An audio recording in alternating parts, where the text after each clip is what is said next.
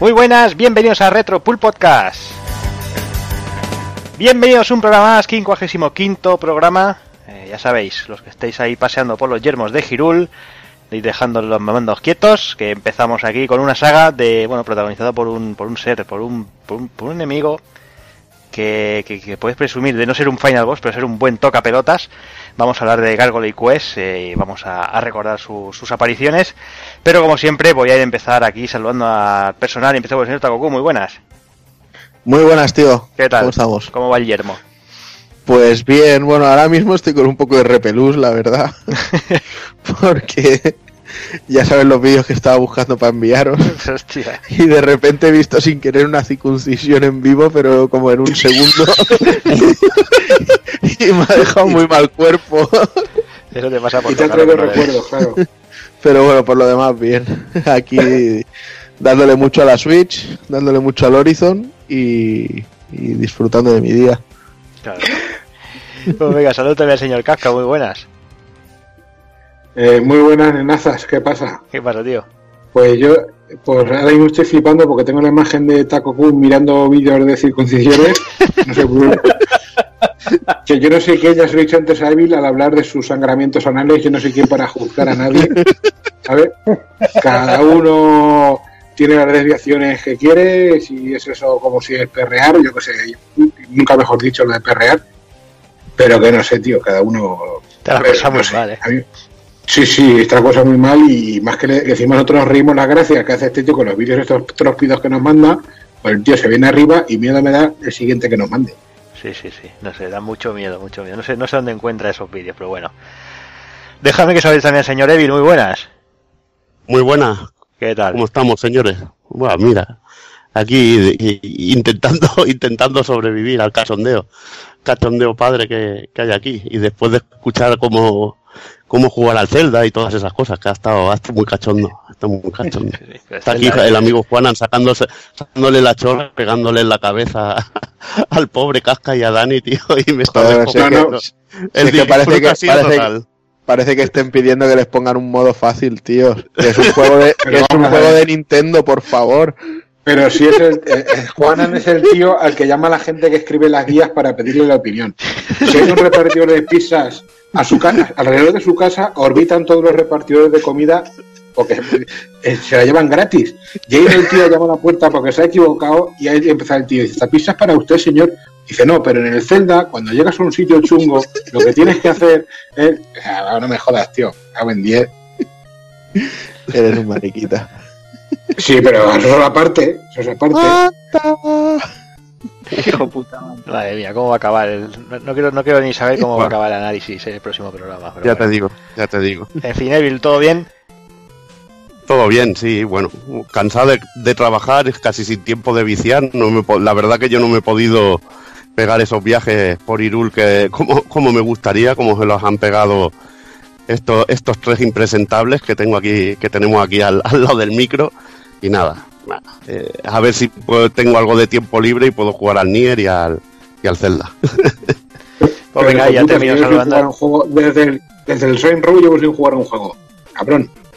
Sí, sí, todas Ah, no las ahí mientas, de. Destiny todo eso que hemos visto ahí en las Claro, estadísticas. No, ¿eh? pero si eso es, ya, pero si eso es mi hijo, tío. Claro, claro, claro. ya estamos, ya Ay, qué cabrón. La excusa fácil. Eh, Escucha, Siempre el Juan Ande tiene el análisis del Zelda. El análisis del Zelda va a ser, me lo he pasado yo solito. Hombre, claro, con, con dos cojones. Claro. Y en gallumbos todo, el- todo, el- todo el juego. Me lo he pasado con una rama seca. Con un bastón del oído. Y en calzoncillos. Me lo he pasado en calzoncillos con una rama seca y, y menos uno de corazones. Claro que sí. Venga, déjame que sabe también el señor Dani, que estáis muy callado, que no se puede meter con vosotros. Muy buena, Dani. Estoy callado y censurado, pero quizás mejor, porque si tuviera que abrir la boca, pues van a, rular, a rular No. los puños. Yo, bueno, yo, yo de ti no abriría la boca con, con la, con la costumbre que está cogiendo Juanan de sacarse el rabo cada dos por tres. Si va, si Yo la boca la abría con ella la boca. Claro, claro. Ahí es donde yo quería Escucha, llegar. tú abres mucho la boca y acabas preñado, ya te lo digo. Joder, lo, lo decís de una manera que parece que baja a comprar al Capravo y me meta ahí en la sección de los yogures a sacarme la picha, tío.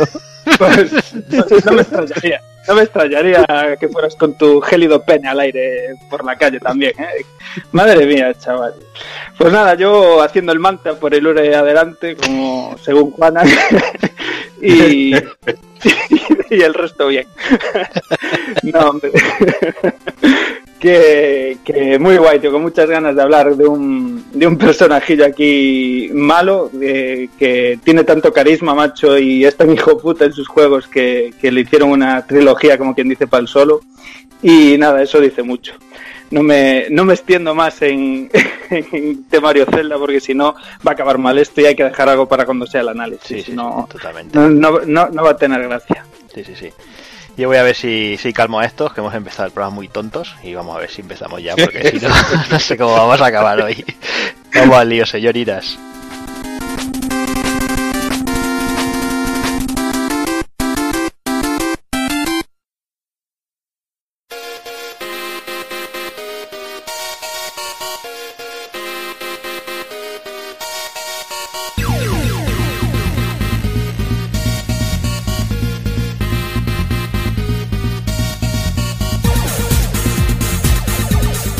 Y el 55 programa de Retropool Podcast, o como a nosotros nos gusta llamarlo, 11 relojes, comenzaremos haciendo el indie con los amigos de Retromaniac, repasaremos las aventuras de Firebrand en la saga Gargoyles Quest y remataremos con el ending.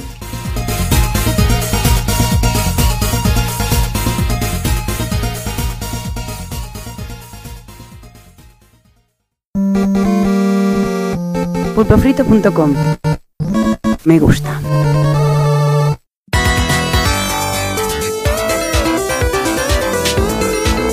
Retromaniac y Pulpo Frito presentan Haciendo el Indie con Juanma y Pepe Luna.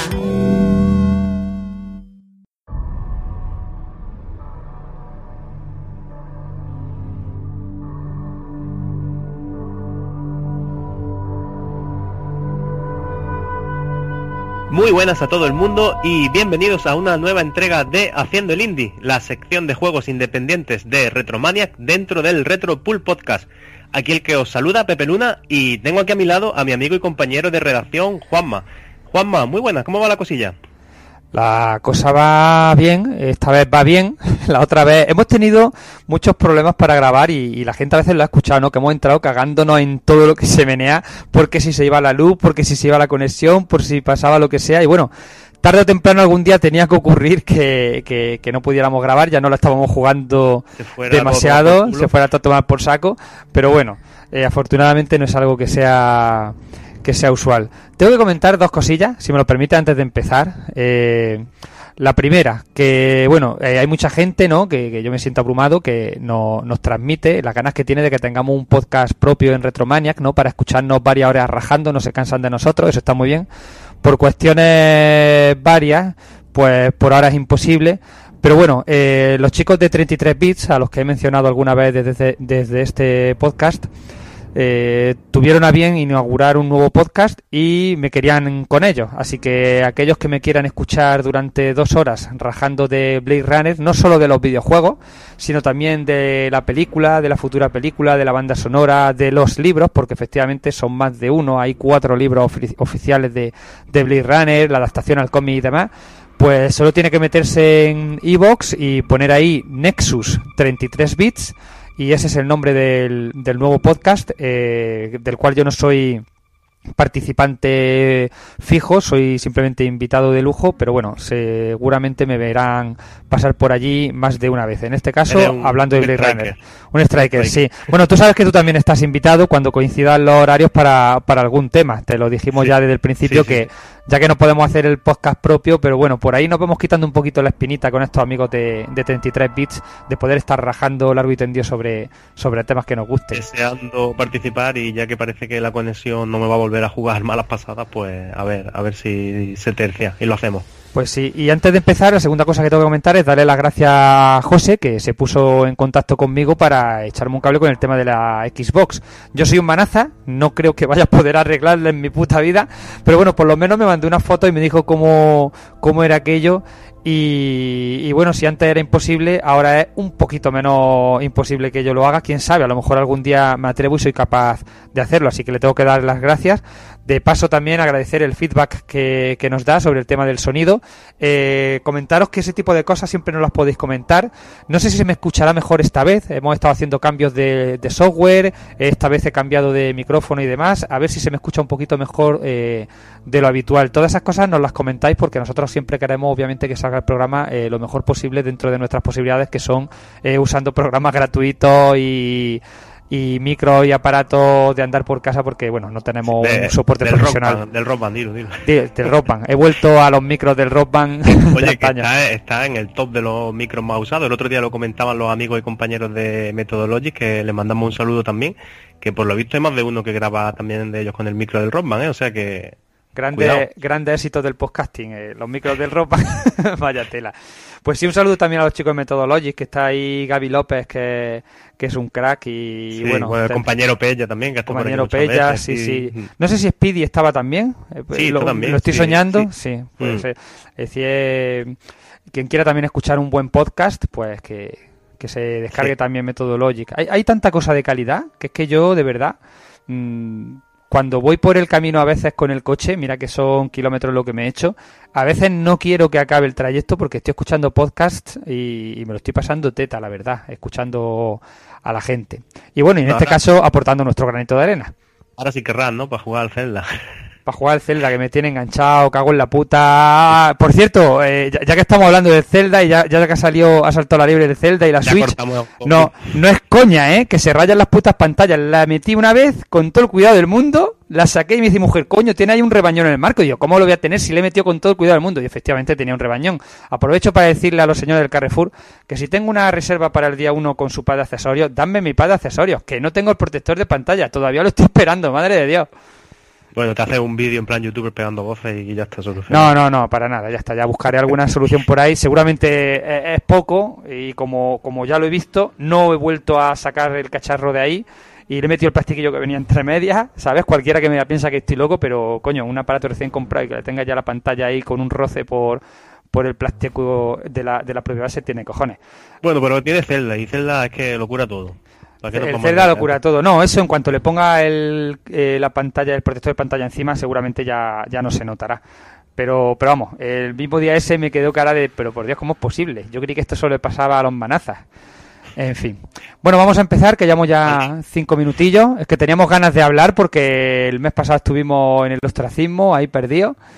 Y, nos va tocando. Además, venimos con un juego que muchas veces a lo mejor no nos hacen caso cuando decimos darle un tiento, catadlo, por barato que sea. Mira que siempre vamos ahí a decirles cuando está de ofertilla, a juegos que, que, que no están caros y mantienen su calidad. Esta vez ya más barato imposible. Ya el que no lo pruebe es que, es que ya es agonía. Porque es que además el juego de este mes es totalmente gratuito. Ya ves, y es que en esta ocasión os traemos un título desarrollado por la compañía Brotherhood, estudio que quizá os suene, puesto que su anterior trabajo es relativamente conocido, se trataba de Éxtasis, y hoy nos toca hablar de su última producción, que vio la luz a finales de este pasado mes de enero y que por cierto comparte el mismo universo con Éxtasis, su anterior producción. Se trata de una aventura en perspectiva isométrica y tiene mucha dosis de angustia y algo de terror visceral también. Así que nada, hoy en Haciendo el Indie hablamos de Kain. Kain, que es un título pues relativamente reciente, queríamos haber hablado antes de él, pero no hemos podido. Y a lo mejor sí le suena a nuestro oyente Stasis, que es un juego que, del que yo hubiera querido hablar en su día, pero ya digo, hablamos un ratito al mes, no nos da tiempo. Y si tuviéramos varios programas al mes, que a lo mejor podríamos tenerlo, lo que no tendríamos tiempo era de jugar a todo, ¿no? Pero bueno, echarle un ojo también al Stasis, que está, que está muy bien. Eh, yendo ya al turrón de la historia de las mecánicas jugables, hay que decir que, todo arranca eh, encarnando a Hadley, que es una chica que se encuentra a punto de dar a luz después de un embarazo que parece que no ha sido muy deseado, precisamente. El caso es que acude a unas instalaciones, ¿no?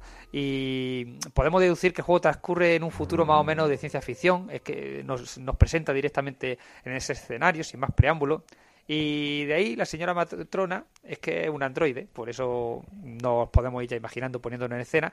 Y nada es lo que parece, porque al menos ah, descubrirá cuando se quede dormida que posteriormente va a despertar eh, ¿cómo decirlo? Está todo en un estado bastante desagradable. Podría tratarse esto del Samantha Villar Simulator, ¿no? Ay, por Dios. Nos metemos, nos metemos en jardines. ¿eh?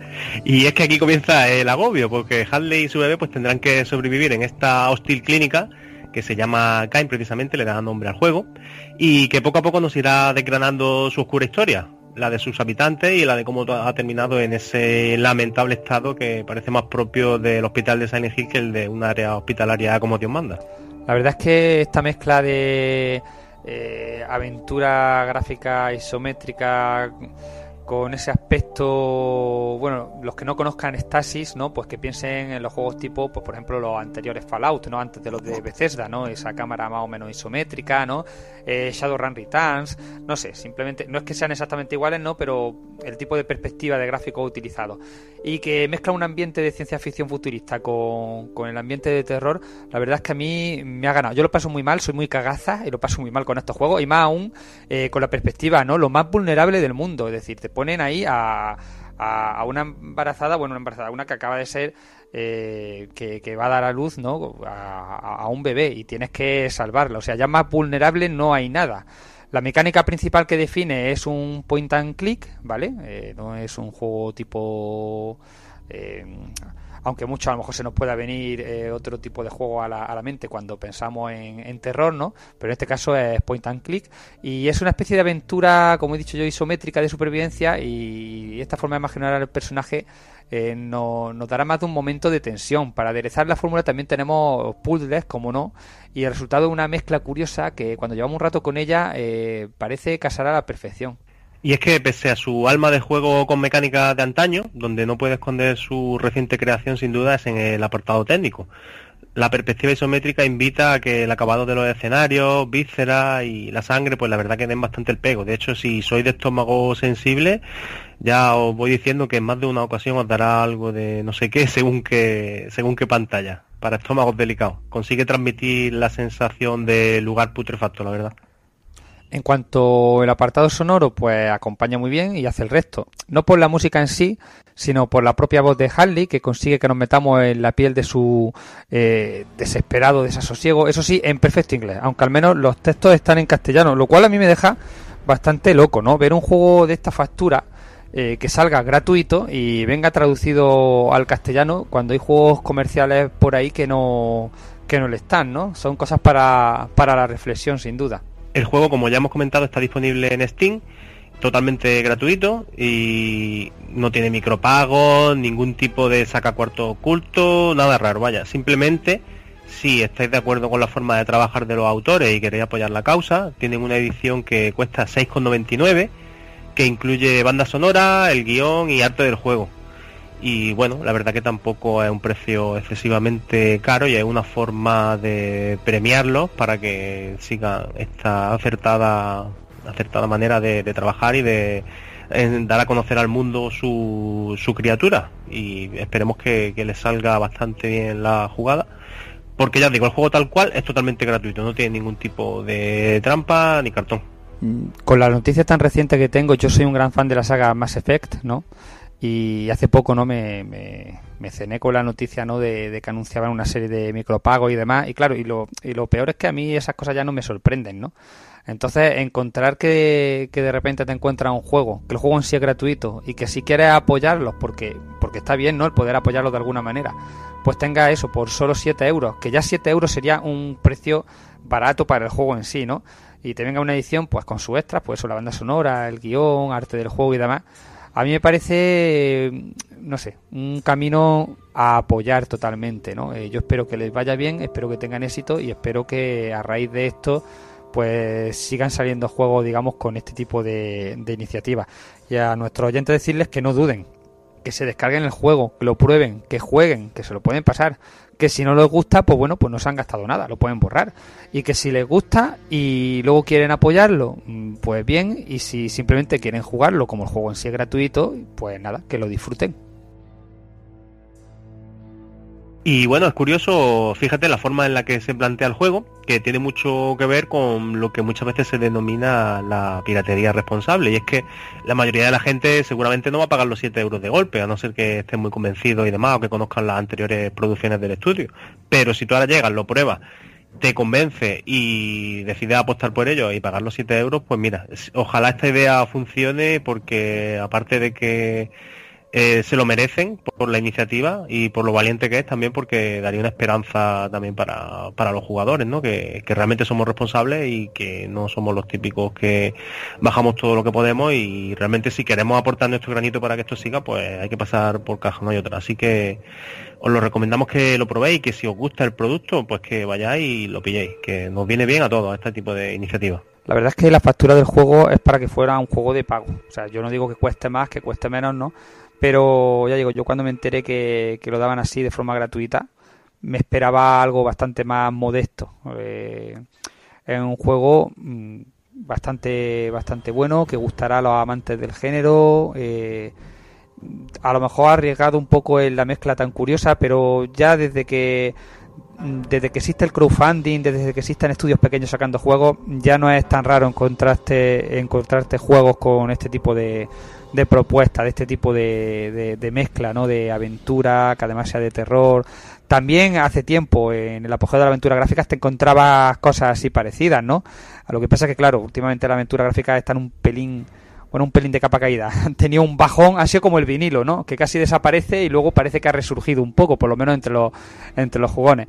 En fin, nada más que decir que que lo prueben. No queremos desvelar tampoco mucho el argumento, nada más que el principio, porque, porque no queremos destripar absolutamente nada. Creo que es un juego que merece la pena eh, descubrirlo por, por uno mismo y, sumergirse en ese ambiente eh, que por lo menos a mí me pareció bastante chungo, bastante opresor y que conseguía perfectamente lo que pretendía desde el primer momento. Y además nos hemos saltado muchita, muchas cosas del argumento para, para que lo vayáis descubriendo en casa y disfrutándolo. Y bueno, como nos hemos enrollado bastante con la introducción, yo creo que mejor es que no nos enrollemos más y pasemos a las pildorillas porque hay cosillas que decir, cosillas que no hemos ido dejando y, no queremos pasarnos de tiempo. Ahora que por, que por fin volvemos, que no tengamos que abusar de, de los pulpos.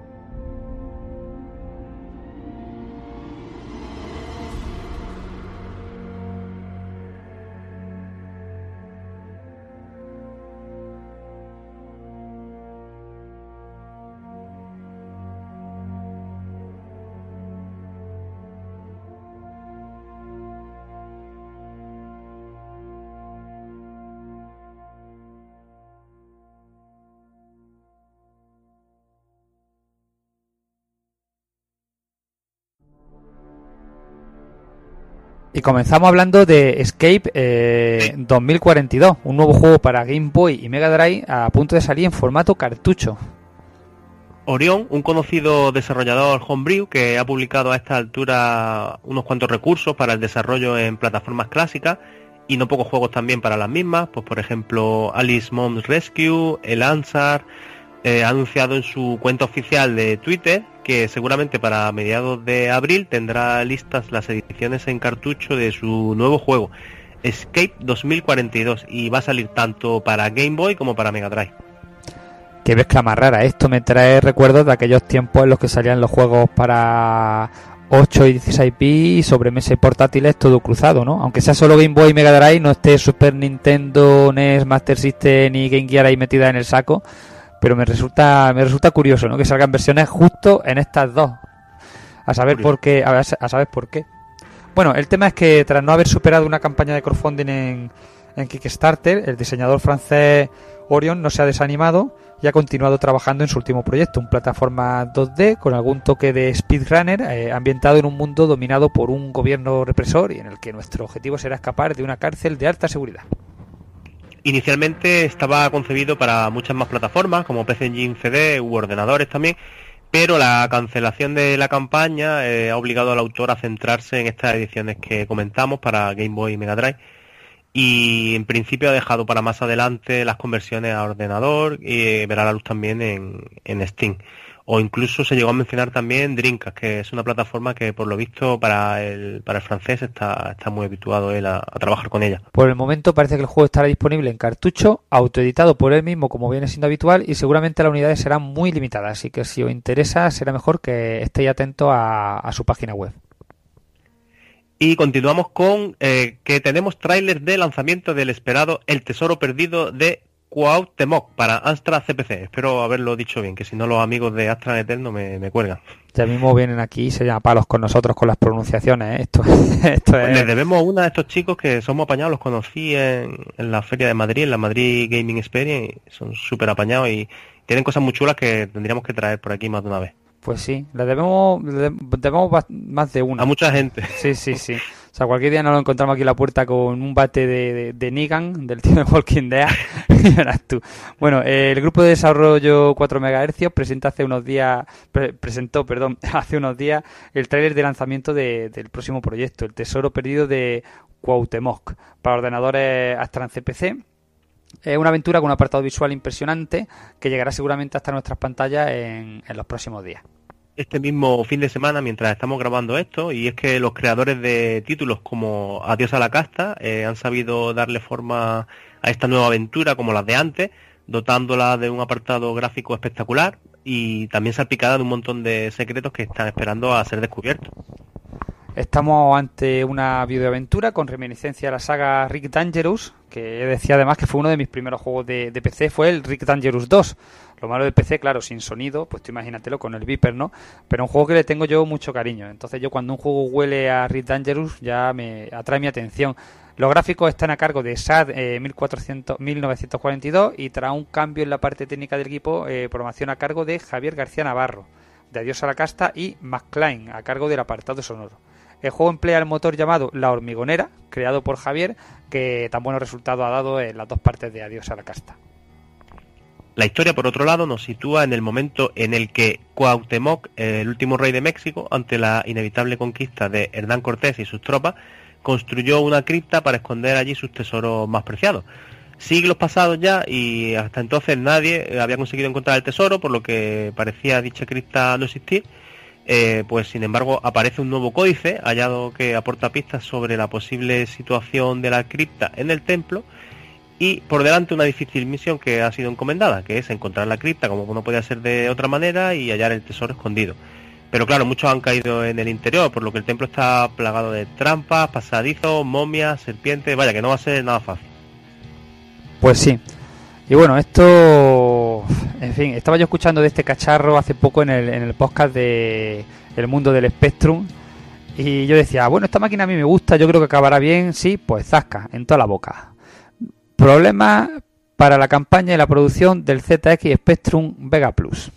Y nosotros también en su día, en la sección de, en la sección de micromecenazgo, hablamos de él y le dimos un poquito de cancha y ahora pues nos toca ponernos tristes porque según informa la BBC, Indiegogo, la plataforma de crowdfunding donde se estaba orquestando el proyecto, como ya comentamos en su día también, ha decidido cerrar la campaña y no permitir que ningún usuario siga apoyándola, a pesar de que se había llegado hace ya bastante tiempo al objetivo propuesto y de hecho ahora pues seguía abierta con la intención de que los interesados pudieran seguir contribuyendo y hacerse también con una unidad de este aparato. Con no pocos problemas en los últimos meses, el fabricante del producto, conocido como Sinclair ZX Spectrum Vega Plus Retrocomputers, no está exento de polémica prácticamente desde el inicio de la campaña. Problemas de comunicación, retraso aparentemente injustificado en la entrega del producto a los usuarios que apoyaron el proyecto, han llevado a gigantes de la comunicación como la BBC a interesarse por el hecho e informar de que el propio medio ha sufrido amenazas por parte de Retrocomputers, eh, cuidado, y que El Indiegogo, ya ves, y que Indiegogo ha decidido cerrar la campaña y por tanto no permitir eh, más apoyo económico. Tal como, tal como hemos leído, eh, Retro Computers Limit está sufriendo una persecución violenta increíble y pedimos que Leo Kellion y la BBC no publicase una información que creemos no es correcta y que podría dañar a los consumidores, alarmarles o provocar pánico. Comentaba el propio fundador, eh, Dave Levy, en un anuncio el pasado miércoles. O sea que esto es ya a nivel culebrón, sálvame. La información a la que se refería Levy es la que precisamente acaba de publicar la BBC, comentando que Indiegogo ha parado la financiación del proyecto debido a los continuos retrasos en la entrega del producto y la falta de comunicación con los usuarios que lo han apoyado. Muchos de estos usuarios están pidiendo por lo visto también una devolución del dinero invertido, es normal, en cuanto saltan las alarmas, pues además que no era precisamente barato también lo que había para, para apoyar.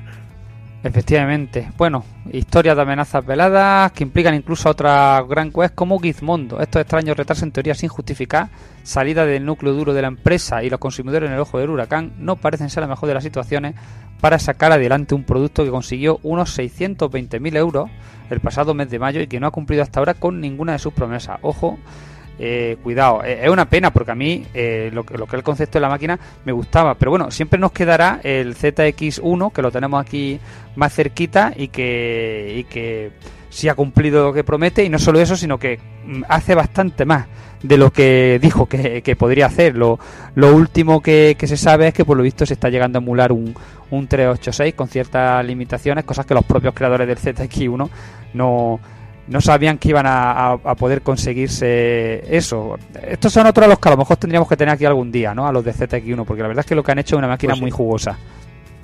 En fin, otro duro golpe para los que creemos en las campañas de financiación colectiva. Esperemos que lo que queda por venir no salga tan mal como Senmu o Yooka-Laylee.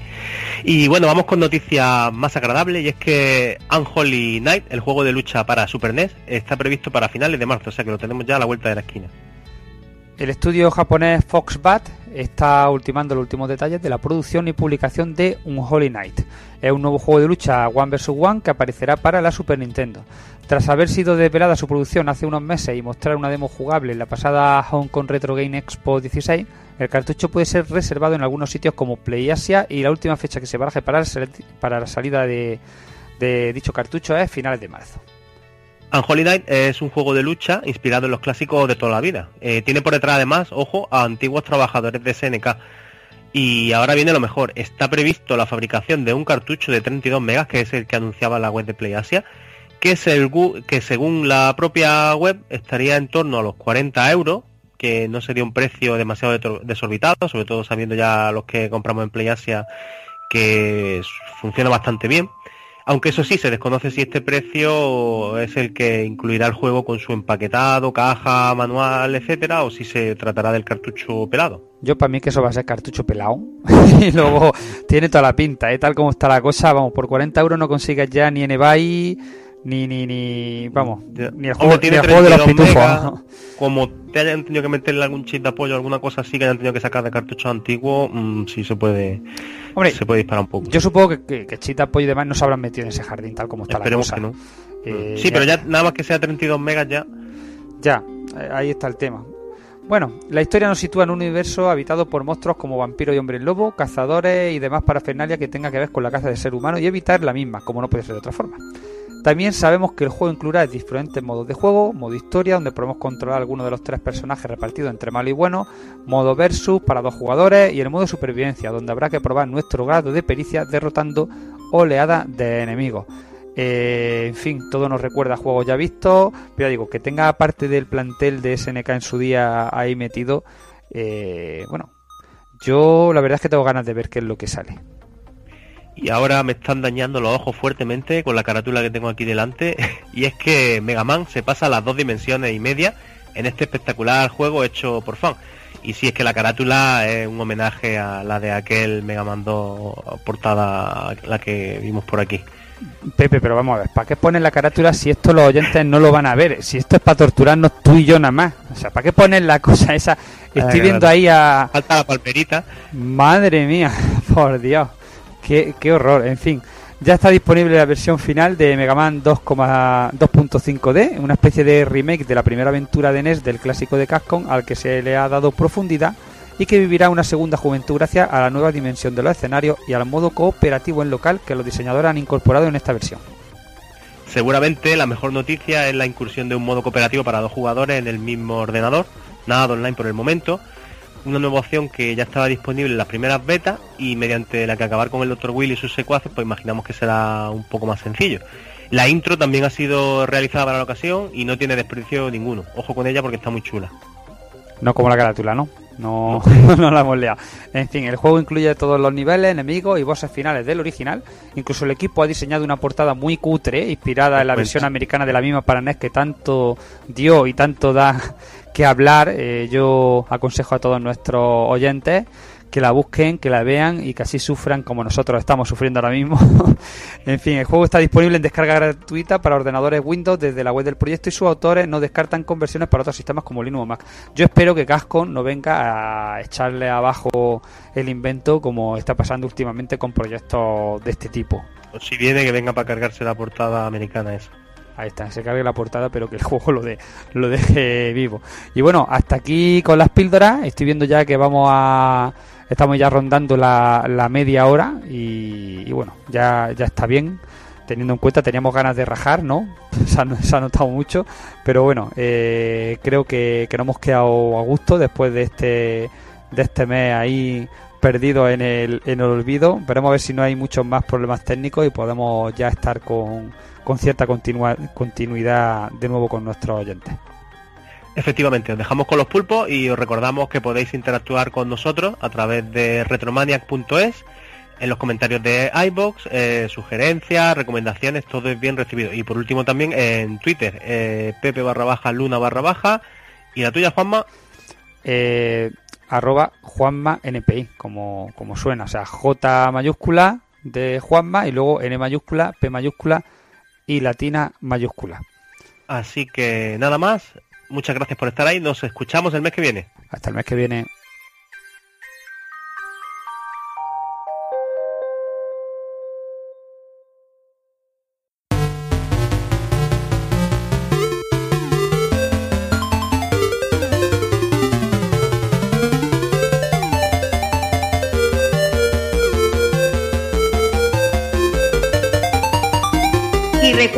Pásate por el blog de Retromania.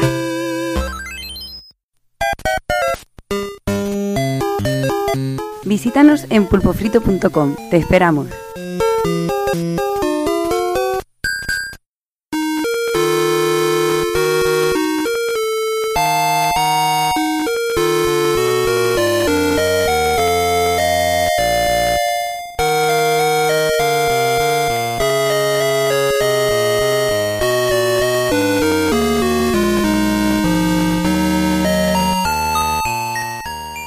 Vamos ya con, con esa saga de Gargoyles Quest. Eh, vamos a, eso sí, empezando a hacer un poquito de efemérides, recordando, echando la vista un poquito atrás y ver qué pasaba ese octubre del 94, ¿no, Takokun? Pues venga, vamos allá y la verdad es que tenemos un poquito de todo. De hecho, octubre empezó muy macabro porque Joseph Dimambro, que era el líder de la secta del Orden del Templo Solar, que bueno, era una gente muy simpática que vivían en Canadá, ordenó que asesinasen a Emmanuel Dutois apuñan- apuñalándole varias veces con una estaca de madera. ¿vale? La historia se podría quedar ahí si no fuera porque Manuel tenía tres meses de vida y el motivo de matarle era que le consideraban el anticristo y que había nacido para que el dimambro este no pudiera hacer con éxito su viaje espiritual. O sea, tócate los cojones lo, lo mal que estaba la gente ya y, hab- y hablamos de a día de hoy. Y bueno, decir que ese mismo mes eh, Yasir Arafat, Isaac Rabin y Shimon Pérez recibieron el Premio Nobel de la Paz Claro que sí. y de, y de hecho Rabin eh, firmó ese mismo año con Ab- Abdel Salam Oye, Rabin, y te, y te recuerdo- Va, hombre, esto no es serio. Ha dicho Rabo, ha dicho Rabo. lo ha hecho Rabin. Eh, que yo no de puta de Levil. Venga, que estoy deseando, estoy deseando peleas con quien ha firmado ese año. Vamos. Bueno, entonces no, no era, no era Rabín, era picha de sangre. Lo llamamos así. Isaac Mejor, Picha, mejor, de. Isaac Picha de Sangre firmó ese mismo año con Abdel Salam al-Mayali un tratado de paz entre Israel y Jordania. Vale, no hay más cachondeo ahí. No, no, no. Muy interesante. No, hubo- no hubo bombas por medio, ¿no? Bueno, pues venga, nos vamos un poquito a la música y es que el Love is All Around de Wet Wet Wet y el Let It Go de Prince, que no el de Frozen, lo petaron en los 40 principales de España, siendo la antesala de los horrores que llegarían a principios de noviembre con el puto se fue de Laura Pausini, que, que Joder. se fue. Ay, Pero bueno, que mujer, esta mujer me pone perraco, macho. bueno, me parece que hay un vídeo por ahí que se le ve todo el papo en, en un concierto. Además que como decían, como decían en la película de Boomerang, sí se, sí se le ve el burraco porque se me cae la baba. Sí. Hostia, chaval, Y qué bueno. adecuado papo, eh. Y ya, ya fuera de las listas del Joaquín Lucky este, que me parece que en esta época todavía estaba vivo, a nivel mundial teníamos a Korn, que debutaban con su primer álbum homónimo, y al mismo tiempo los maestros Jimmy Page y Robert Plant de Led Zeppelin firmaban el No Quarter, que me parece que también lo grabaron para MTV y no sé qué historias. Además de Cranberries lanzaron el pedazo de disco No Need to Arc y poco más hay que decirles, era simplemente redondo. Luego, bueno, se, en el mundo del cómic se lanzó una novela gráfica dibujada por John Romita Jr., que es ese hombre que dice yo soy malo dibujando, pero soy hijo de John Romita, en la que Batman y el Punisher se enfrentaban, ya sabéis que de forma inicial, como en todos estos crossovers, que al final acaban diciendo, pues mi madre se llamaba Marta, pues la mía también. A mis brazos. Soy frigorífico, pues yo también. Y bueno, no me gustaría ser yo quien cabrease a estos dos cabrones, la verdad, pero bueno. Y bueno, apareció también el primer número de Generación X, que era un nuevo equipo mutante en el que, a diferencia del resto, pues Charles Xavier no tenía nada que ver, sino que Banshee, que era este X-Men de primera generación que volaba como si fuera un- una ardilla y, y tiraba como ondas de sonido, y Emma Frost son los, los líderes de este grupo, que la verdad es que no duró demasiado, creo. Este es el de cámara, ¿no? La, el, el de cámara y toda esta gente. ¿Esos son estos? Creo que sí. Mm. Sí, eran, Sí. eran- eran un grupito raro. Sí. Y luego ya, pues bueno, en cuanto a cine, la cartelera española tuvo tres estrenos. Eh, uno protagonizado por Woody Harrelson, Robert Downey Jr. y Tommy Lee Jones, eh, que era Natural Born Killers, que aquí conocimos como Asesinos de Reemplazo, de Oliver Stone. Asesinos natos. O Asesinos Natos, perdón, es verdad. Asesinos de Reemplazo es del, del John Woo. Sí, el Choyun Fat. Exacto. Ya decía yo que no, que no me, que no me casaba. Asesinos natos, es verdad. Y luego, bueno, el cine español nos dejaba el estreno de La Teta y la Luna de, de Vigas Luna. Le importó una mierda en su día y me la sigue importando. Pero bueno, y luego ya teníamos para terminar el mes y, y el cine a un estreno que se convirtió en una obra de culto, como lo fue El Cuervo, protagonizada por el difunto Brandon Lee, que de hecho murió en una escena de la película, igual que su padre en Operación Dragón, y que estaba dirigida por Alex No, Proyas. no, no, eh, Bruce Lee no murió en Operación Dragón, ¿eh? No. No, al final no. Murió, en, murió en la, hotel. ca- murió en la ca- no, en la casa de una amiga suya, en la casa, cama. en un hotel. o- Sí. Al tomarse un analgésico con un dolor de cabeza. Bueno, dicen, gente dice que lo envenenaron y tal. Y las Luego hicieron una triadas, película- etcétera, etcétera. Hicieron una película de Juego con la Muerte que utilizaron eh, eh, vídeos de su entierro, de su funeral y tal. Y en la película, hay una película en que la que intenta matarlo y juegan con eso y tal, pero no murió durante una película.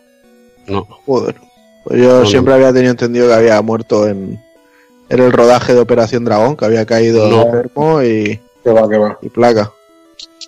Bueno, hay, pues hay Brand- mucha. Brandon mucha- Lee, Brandon Lee sí que murió durante la grabación de, del Cuervo, en una de las últimas, bueno, en una escena de un tiroteo que se sube en una mesa. Y bueno, y poco más. Y ya, que pues, pone la película de, de Operación Dragón es Jackie Chan, que le mete una patada en la boca a Bruce Lee y que lo deja fino. hostia, joder. De eso ni Sale Jackie Chan. Sí, sale Jackie Chan haciendo de extra cuando estamos Ujú. en la cueva. le mete una- patada en la boca que lo deja finísimo. No, Lo deja fino, fino. No sé, tendré que volver a verla. Hace Y mucho por lo visto en- eh, dicen que es que le, le da de verdad, le mete una hostia guapa. Pero de hecho es, es raro porque en la, en la película de Dragón, la de la biografía de Bruce Lee, que en teoría Bueno. está hecha por la familia en sí. No, Eh, pero eh, la película de Dragón ya te digo yo que tiene muchas licencias. Ajá. el tema de las peleas y el tema ese de. No se queda. Él se hace daño en la espalda, que fue cuando casi deja el, el mundo del espectáculo y tal, eh, haciendo gimnasia, no en una pelea. Y en la película es una pelea que le da un golpe por la espalda y tal. Bueno, La película es muy es muy novelesca, ¿vale? Está, tiene Ajá. muchas licencias, pero y está eh, tiene la licencia de la familia en cuanto a eso, pero Ujú. no hay muchos temas que no trata, como el tema de la mafia, de, de la muerte en casa de otra. sí. Exactamente. Entonces, eh, la película es muy relativa. ¿vale? Aunque Ujú. tiene el permiso de la familia y tal, pero es muy relativo. Vale, vale. Bueno, pues nada, pues pasamos ya de Bruce Lee y de Brandon Lee y dejamos aquí a Dani que nos hable un poquito de las revistas de ese año, ¿no? Sí, eh, tanto como vamos a tratar lo que serían los tres títulos de, la trilogía en sí, pues bueno, estuve buceando un poquillo ahí por, por la hemeroteca, ¿no? De esas revistas que había en la época y demás, eh, intentando buscar, pues eso, análisis y demás, o publicaciones que tuvieran que ver con, con los títulos que vamos a tratar. Y bueno, decir que mm, principalmente Gargoyles Quest, que es el primer título en, eh, en sí a tratar de la saga, eh, en este caso, tanto en 100 como en Superjuegos, no había encontrado ningún tipo de lo que es eh, publicación al respecto, ni de preview, ni de análisis, ni nada por el estilo. Sin embargo, desde muy primeros números, como es el caso de Hobby Consolas, que ya en el número uno ves publicidad de Nintendo eh, sobre Game Boy en el que sale Gargoyles Quest, ¿no? Pero bueno, muy extraño que ni siquiera se hayan parado a dedicarle nada más allá, que como veremos ahora en el número 5 de este caso de Hobby Consolas, el, el número correspondiente a febrero del 92, pues nada, hay un cachito de media página con unas, con dos parrafitos que, bueno, tiene todo su haber. En este número, por cierto, en portada encontrábamos eh, que le dedicaban un- una especie de reportaje sobre juegos de fútbol, ¿no? Con la salida de, de Kickoff, que hacían una comparación y demás. Y bueno, comentaban juegos como La caza del octubre rojo, que es chu- chustero a muerte para mi gusto, por lo menos, y que en este caso, eh, además comenta la versión de Game Boy, que ya tiene cojones. Luego eh, hablan sobre Super Off-Road, Shadow of the Best, eh, Castle of Illusion, eh, el MERS de Mega Drive y sobre todo un juegazo de Disney por la época exclusivo de Mega como es Quackshot. Es la historia, la historia de, de las carátulas, de las cinco primeras carátulas de la revista, ¿lo sabéis? Del concurso de las Game Boys. Eh, Hay una, le- hay una leyenda urbana que dice, bueno, que dice que se supone que lo dijeron eh, Nemesis y Elf en la, en la entrevista de Retro Alba. Eh, se en la primera revista, si os acuerdan, en las cinco primeros hay un concurso que regalan mil Game Boys Nintendo con ellos. Ajá. Eh, ¿Qué pasa? Que ellos, la- eh, se supone que no, pero la condición que puso Nintendo es que no podían dar ninguna portada a Sega. Entonces, si os acordáis, en el número uno, Sonic está arriba, como está aquí en esta Quackshot, por ejemplo, está Sonic. Podían aparecer cositas de Sega, algún título, algún cuadrito, pero las portadas no podían ser de Nintendo. En- de- perdón, de Sega. Entonces, si os fijáis, las cinco primeras portadas o son o genéricas, con esta caso de fútbol, por ejemplo, o en la primera portada, que es la más clásica, aparece Bart Simpson. ¿Vale? Y, en la primera portada iba a ser de Sonic, y por eso Sonic se ha relegado arriba. Pero claro, si no, no tenían el concurso este de, lo- de las mil Game Boys. Anda, Fíjate, qué, qué curioso, pues yo no sabía. Pues eh, yo es que me es una cosa que me hizo bastante gracia. Digo, tú fíjate, digo, que. Y luego, si te- y en esta, por ejemplo, que es la que estamos analizando, aparece Mercs y Castle of Illusion. Si os fijáis, Sí, sí, sí. el cuarto y el quinto lugar. Primero sale Super Off-Road, Shadow of the Best y NBA All-Star, por ejemplo, que son más genéricos. Incluso, Sí, sí. como dices tú, la caza del octubre rojo, que es una licencia chustera, tiene un trozo Sí. de la portada. Qué gitanos Sí. eran ya Nintendo, ¿eh? Ya te iba a decir, tío, la, la Yakuza, no sabéis cómo funciona. Claro. Qué tiranía, chaval, pero tiranía española aquí, ¿eh? He de Arriba recordar. van a su puta bola, tío. Bueno, al lío, que si no nos extendemos. Eh, lo que es eh, ese media página que os comentaba que le dedicaban al, al título de Game Boy, a Gargoyles Quest, con el sobrenombre de Alas de Mariposa, que ya dice mucho. Y bueno, no me voy a parar a leeros eh, prácticamente todo, quiero leeros unos cuantos renglones y, y para que veáis la, la prosa que se están eh, se manejaban en esta época, que era, era la leche. que dice, parece cada vez más que nuestra Game Boy está condenada a coger en su seno juegos de calibres inconmensurablemente diversionantes. Y prueba de esto es el cartuchero producto que nos ocupa, el cual pertenece a una de las sagas jugátiles de mayor solera mundial, Ghosts and Goblins. Gráficamente el jueguecillo es sensacional, tanto por los citados escenarios como por los rápidos y laterales scrolles y perfectibles personajes, y a nivel sonoro las melodías amenizan marchosamente, entrecomillado, unas partidas llenas de ilusión maquinera que a, que a buen seguro te impedirán que te despegues de la portátil. Un cargamento de diversión. O sea, a mí Bravo. juego, te vende puto juego, Bravo. eh, ¿Quién, fir- paja, eh, firmó semejante puta mierda? Garcilaso de Vega. eh, prefiero vivir en la ignorancia.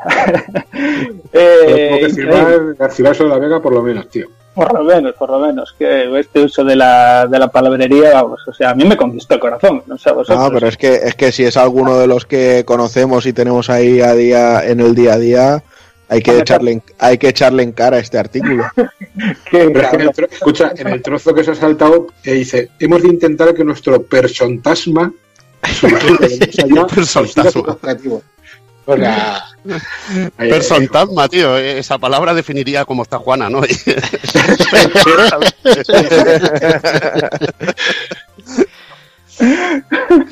Ya te digo. Bueno, pues en cuanto a notas, le calcaron un 85 en gráficos, un 87 en sonido y un 89 en jugabilidad, que matemáticamente, a golpe de regla infranqueable, eh, hace una media de un 88.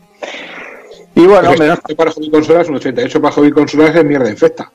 eh, sí, básicamente, básicamente. Los, todo lo que bajara de 90 a 92 era broza. Regular, era regular. Hombre, joder. No, ya, eso es por trolear, hombre, es una coña. No, pero lo, lo que bajaba de- del 80 sí que era ya, sabías que Sí, mierda. sí, Sí, sí, sí, Pero- sí. Del 80 para abajo era mierda infecta, eso es verdad.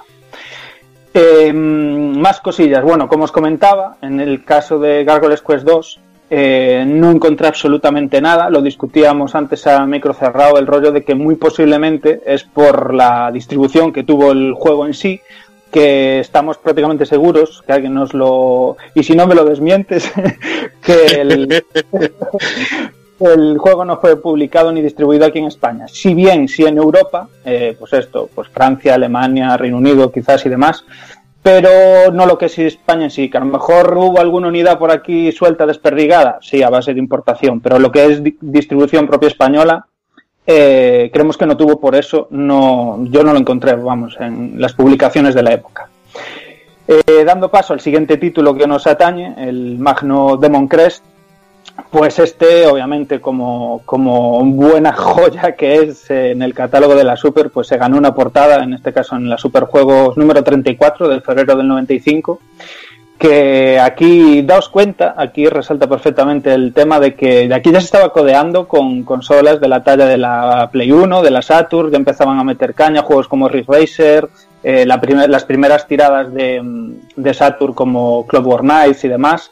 Y bueno, obviamente a mí me, me hace mucha mucha gracia el rollo de, de con quién se codeaba en la época, ¿no? Esa época ahí sobre el 93, 94, 95, 96 que había batiburrillo de todo, ¿no? Se estaban codo con codo las 16 bits, las 32, eh, cosas ya, mm, por supuesto, súper asentadas como Neo Geo, eh, trayendo de los arcades a casa y, y valía todo. Y sin embargo, pues bueno, aquí vemos que un juego como Demon Crest eh, se lleva una portada de revista, ¿no? Y bueno, no es para menos. Aquí ya en la primera, en la primera paginita que le vemos eh, nos dicen, cuando uno ya lleva un largo tiempo testeando la práctica totalidad de los juegos que salen al mercado, las preferencias por determinadas compañías se van haciendo cada vez más palpables. El caso que nos ocupa, la nipona Capcom, es un buen ejemplo de lo que podría considerarse como la productora ideal. Eh, me parecen más que sabias estas palabras, así, así os lo digo. Y mm, bueno, lo que es el título en sí, hacían una especie de reportaje de estos que a mí me hacía muchísima gracia en la época, porque mm, es un análisis que pff, prácticamente te puede servir de guía del juego, te spoilean absolutamente todo, Sí, todo, todo. todo, pero todo, todo, o sea, todas las transformaciones, todas las, eh, las pantallas, los enemigos, los bosses finales. Muy chulo, por cierto, cómo amenizaban con propias ilustraciones de mm, oficiales del juego, eh, todo lo que era la parte del análisis. A mí eso me molaba mucho ver eh, también las capturas y tal. Pero bueno, sí es verdad que es eso, la cantidad de información. No, no, no, no había filtro en cuanto a la información que te ponían ahí, ¿no? Es en plan, lo pongo todo y ya luego tú búscate la vida, ¿sabes? Eh, tápate los ojos si no quieres ver y suerte y gracias por venir.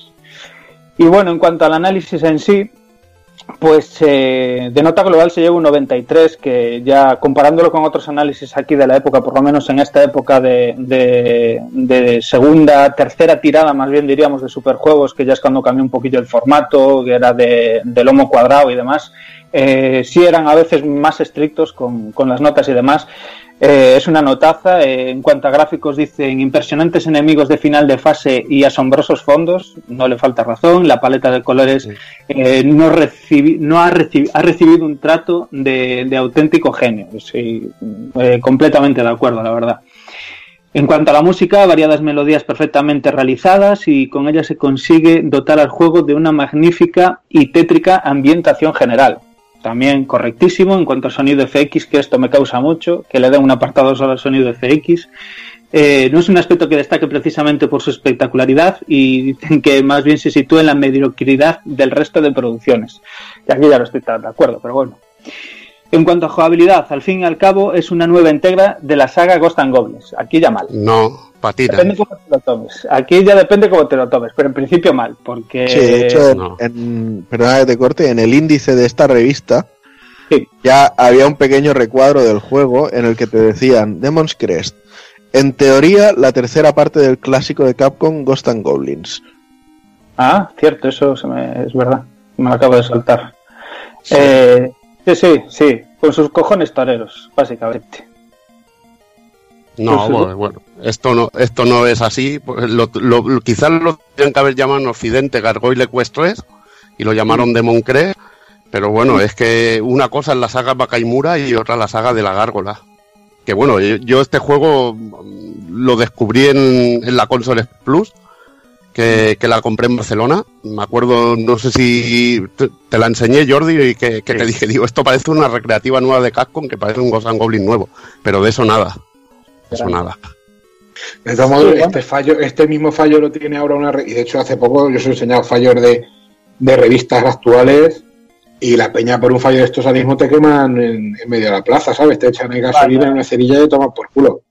Vale, de hecho, vale. en el en el mismo análisis estoy viendo otro, otra cagada bestial, que son la, las gárgolas, te las explican y te ponen las fotos, pero en la gárgola aérea, en vez de ponerte el, el, artwork real de la gárgola aérea, te ponen que, a Phalanx. Que sale luego, sí, te ponen a Phalanx, luego, que es el jefe final. Y luego Phalanx, eh, luego pone un recuadro que pone Castillo de Phalanx, y en vez de Phalanx sale la gárgola aérea. Exacto. Efectivamente. Sí, sí. Pero es curioso. Y a mí, por ejemplo, estoy, fijáis cómo termina el, el reportaje de, hablando de Capcom, dice, estamos ante una firme candidata al imaginario galardón concedido a la mejor compañía del momento. Tiempo al tiempo, dice. ¿Quién ha visto a Capcom y, quién la ve más? Ya ves, ya ves, en aquella época. Bueno, sí, a ver, muy perdonable tampoco es porque a las malas eh, tenías Ghost and Goblins, Ghost and Ghost y en esta época ya había Super Ghost and Ghost, o sea que Eh, yo creo que el, te el, tema de las gárgolas yo creo que ha sido el problema del maquetador. Más bien, yo creo que eso es un fallo, bueno, pero lo de la tercera parte de, de Ghosts and Goblin yo creo que sí, con la que conozcas un poquito la, la saga y el tema de lo que es un spin-off, yo uh -huh. creo que sí es un poquito gordo, es un poquito más, más, más grave. Pues sí, y mm, bueno, eso que en general, eh, pues esto se lleva un 93 y que buen, buen, buen juegazo y en general, pues esto, buenas palabras de parte de, de parte de la revista. Eh, más publicaciones en este caso, pues eh, no, ya digo, o sea, no busqué muchísimo, o sea, busqué, he sabido que en la época eh, no sé, no era como hoy en día, digamos, ¿no? O sea, no el, en la fecha de lanzamiento, en este caso del juego, pues eh, al mes o al mes siguiente tenías eh, algo sobre, en publicaciones sobre el título, aquí te podían pasar eh, ocho meses y luego ponértelo por ahí en medio de novedad, ¿sabes? Y con sus cojones toreros y para adelante. Pero nada, o sea, y, y- y aparte que realmente en España, quitando estas dos publicaciones, de luego tenías OK Super Consolas, eh, Computer más Games y cosas de estas, pero realmente tampoco eran tan relevantes. No, y que en, el- en este caso, como no era el caso de ser eh, juegos, en este caso de Nintendo, ¿no? Tanto de Game Boy como de Super y demás, en plan especializado, pues solo había Nintendo Acción y luego las generalizadas. Sin embargo, por otro lado, sí que Sega tenía, pues, esto, eh, trope mil publicaciones dedicadas a lo que era la revista en sí. O sea, invertía un montón en, en publicaciones propias, ¿no? Todo, todo Sega, Mega Sega y demás. Pero bueno, eso es lo que hay un poquito en cuanto a publicaciones. Pues venga, vamos a seguir destacando a una de, la- de los padres de, de- de esto, de, la criatura, eh, como podría ser Tokuro Fujiwara, que es uno de los más importantes en la saga. Y bueno, hablando de, este señor, pues eh, en 1982 Fujiwara inicia su andadura en el mundo de los videojuegos, eh, directamente desde la mano de Konami. Y allí es el responsable de, de un par de arcades como Puyan y Rock and Rope, que bueno, que, ahí están. Y ya en 1900, un año después, en el 83, deja la compañía junto a Yoshiki Okamoto, que seguramente a muchos suene, y ingresa ya a Capcom. Ya en, en Capcom se, se encarga del primer juego de la compañía Bulgus, y tras esto pues ya llega el, los clasicazos eh, como Comando y Makaimura. Los dos últimos arcades en los que trabaja son el, Dai- en el Dai Makaimura y en Strider. Eh, ya al final ya llega un momento que a finales de los 80 eh, en que la compañía ya se divide la sección de arcades y domésticas, Fujiwara pasa a la parte doméstica y ahí ya se lía el señor con, con Mega Man 2. También ya en NES también trabaja en cositas como Sweet Home en el 89, un juego ese que recordaréis que, que bueno que, que- que el postureo máximo lo lleva a decir que es el primer survival horror y todas esas cositas. Pero, pero bueno, incluso este señor en una entrevista él confirma hasta cierto punto que, que Resident Evil la saga se inspiró en este Sweet Home de, de NES. Después ya también comentar que, que después ya se encargaría él personalmente de, de dirigir el Choma Kaimura eh, y bueno, le imp- le imprimió ese, ese estilo y esa dificultad infernal que tanto le gusta al señor. También, Ahí, super, go, super and Ghosts para los humanos, que estos nombres son Sí. los que nos gustan a nosotros para, para que, para que se enteren los, los seres humanos normales. Y venga, seguimos. eh, estuvo jefe, como decíamos, jefe del área doméstica de la compañía desde el 89 al 96 y tras irse de Capcom forma su propia compañía llamada Wascam, que en ella desarrolló la saga Tombi, que seguramente eh, muchos conoceréis, que también recibió un gran reco- reconocimiento, que, que tiene muchos fans, los, los gorrinacos. Ya en, en 1998 pasa a formar parte de Deep Space, eh, una compañía subsidiaria de Sony, donde ahí desarrolla juegos eh, Extermination y Hungry Ghost, eh, juego de terror que solo, solo en Japón no llegó a, a ser traducido. Tras eso, pues regresa a Capcom y, crea Ghost and Ghost Stream en 2005. Y bueno, otro juego facilito de, los que le gustan al señor, que nos ponen las cosas fáciles aquí a todo el mundo. Y también se actuó un poquito como consultor ya en el Bionic Commando Rearmed. Su último trabajo está, bueno, como diseñador de, de Mad Wall y bueno, el juego de Wii que ya todos conocéis de desarrollo por Platinum, que es de los de los mejorcitos del, del catálogo de, de Wii.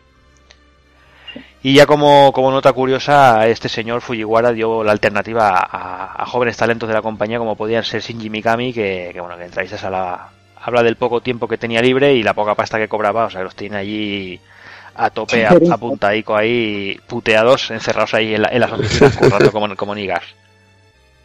Sí, sí. Es cierto, es cierto que hay muchísimas entrevistas y muchos rollos y hablan de, de Fujiwara como un tirano de puta madre, ¿eh? Sí, Es sí. que los tenía todos a, a golpe, a golpe de palo. ¿eh?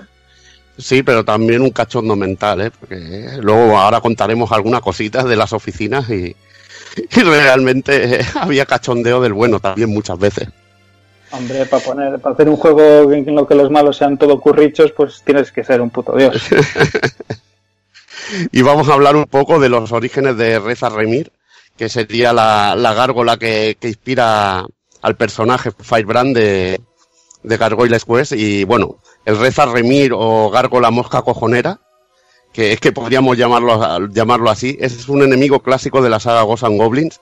Es un demonio que sufrimos en la primera entrega del arcade y uno de los enemigos más duros eh, a los que se enfrenta Sidarzur llega a ser tan tan carismático que imaginaos que tiene que, que llegan a, saca- a sacar hasta tres juegos dedicados a este personaje y ha tenido una de cameos que, que no os los podéis ni imaginar.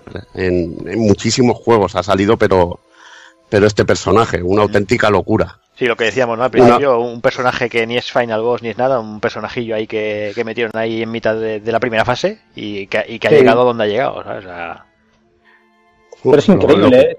Es increíble ese rollo, ese carisma que tiene el personaje de, de que no es en plan, guau, qué chulo está, guau, qué ataque. No, simplemente era porque era un cabrón. O Sí, sea, sí, porque totalmente. todo el mundo llegaba ahí y sufrías, sufrías con gusto, ¿no? Y sufrías en plan, pues ahora vas a ver, me cago en la leche. Y, y ese rollo, esa cosa que te transmitía, hace que, que vaya, que haya llegado hasta donde haya llegado ese personaje, que es una auténtica pasada. El amor que le tiene la gente, que, que, se puso a los mandos del primer Ghosts and Goblins y, llegaba hasta ahí y, miraba a este personaje, ¿no? Se quedó en los corazones de todo Dios. Vaya, ya te digo.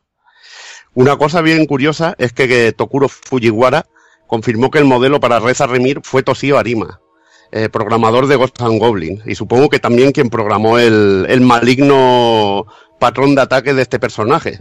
Que por todos he recordado que a veces, si tiene pollo, y vas con el cuchillico, igual le aciertas tres o cuatro y te lo cargas así bastante fácil. Pero lo más normal es que te esté tocando los cojones un buen rato hasta que te, te quite la vida, seguramente. eh, pero directamente Que lo esa- que- esa- esas rutinas son random total, o sea, Sí, ahí no sí, por dónde cogerlo eh, al hijo puta. No tiene, no tienen ni puta idea, pero bueno, imaginaos el cachondeo de oficina, que bueno, después de que un diseñador presentara los primeros artes conceptuales de- del monstruo, había que bautizarlo, y a algunos se le ocurrió el nombre de Reza Arima, pues por el, bueno, por el apellido de Tosío, porque puedes ver el parecido entre la gárgola y nuestro programador si te fijas lo suficiente. Esto decía con, cacho- con tono de cachondeo el, el señor Fujiwara. o sea que imaginaos la oficina, dirían, hostia, este diseño se parece al cabrón de la Arima.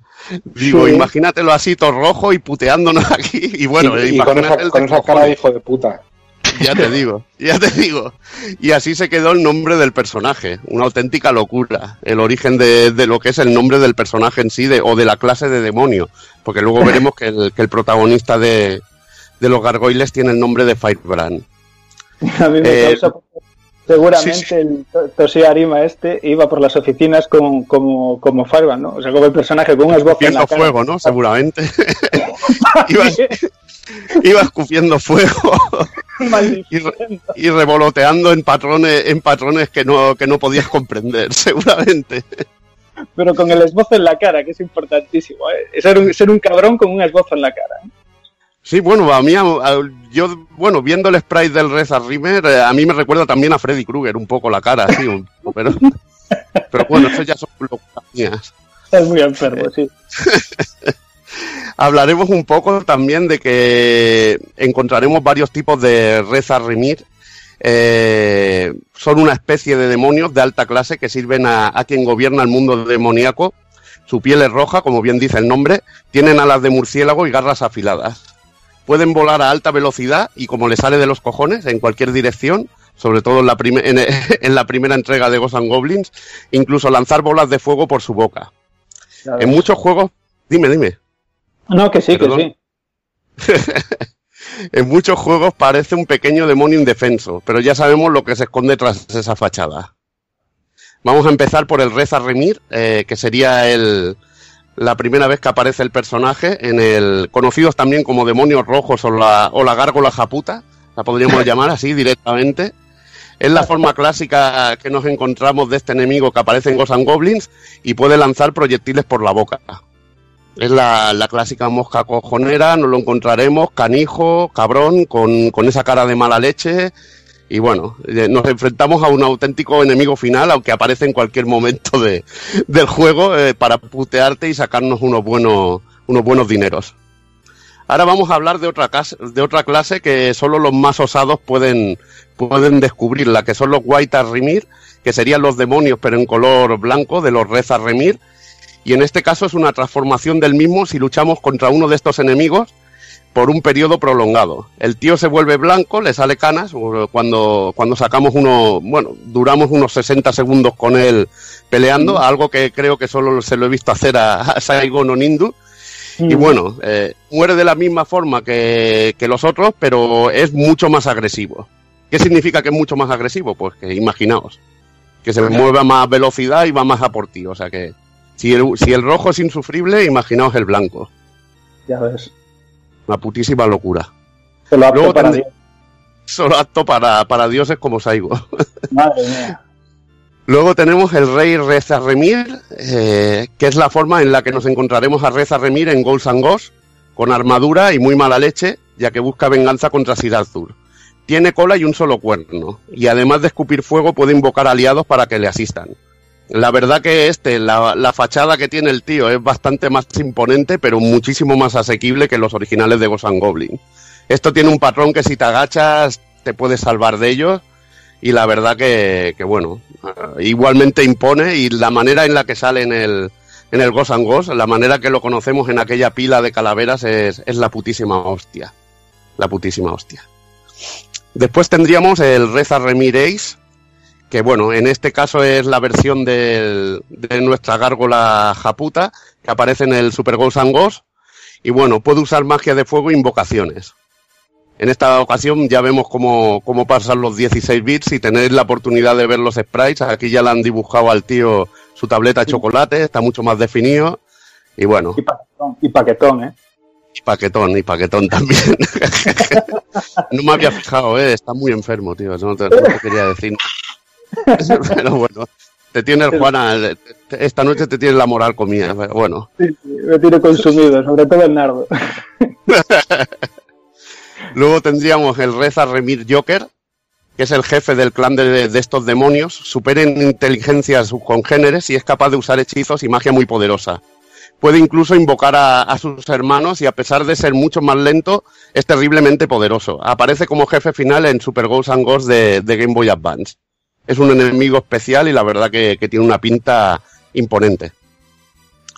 Y después tendríamos el Dark Rex Remir, conocido también como Dark Red Devil, y que aparece en Ultimate Ghosts and Goblins. Y además de los poderes clásicos de estos demonios, puede capturar a Sid Arthur y lanzarlo contra el suelo.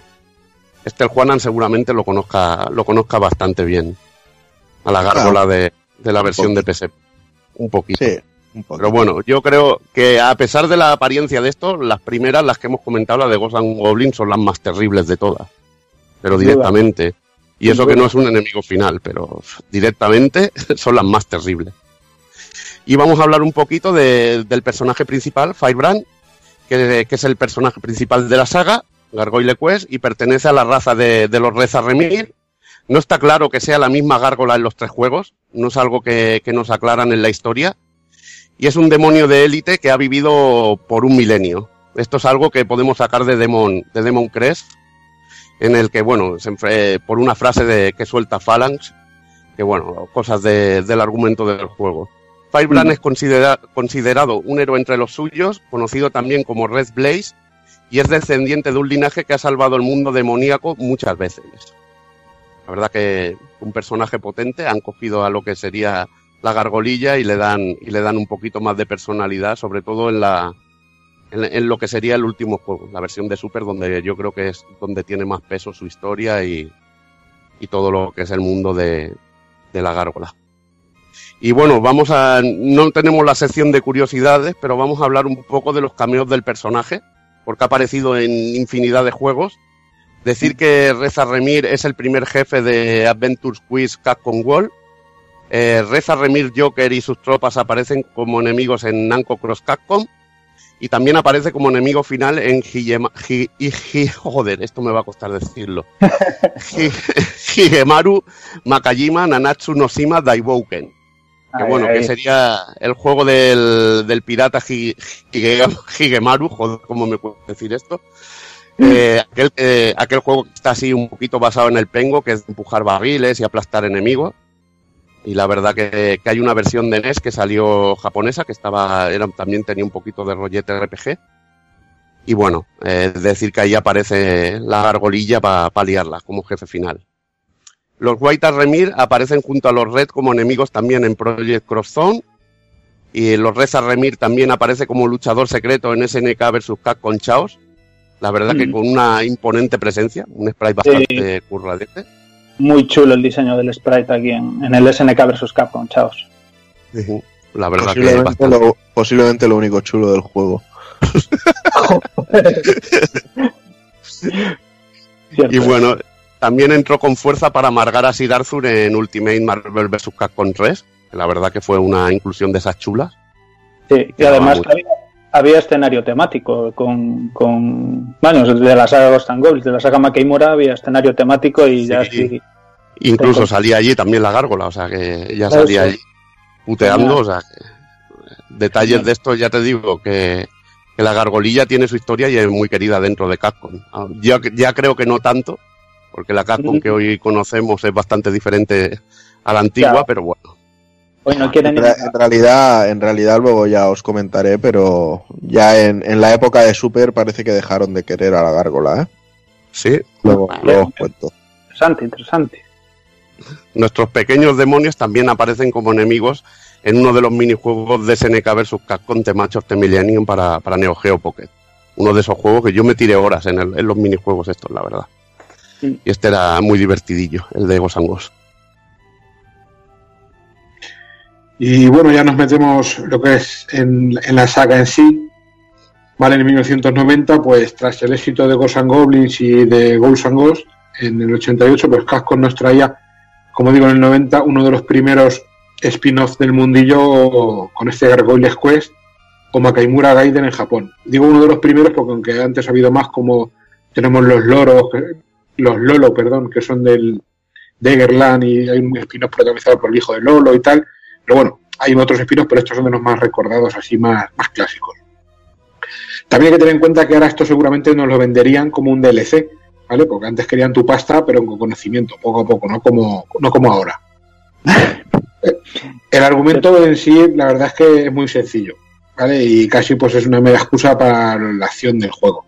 Una vez más, eh, eh, el héroe, en este caso un villano como es nuestra gárgola, pues se ha envuelto en una trama de ambición, muerte y destrucción de su mundo para proteger eh, su casa de un, de un malvado demonio.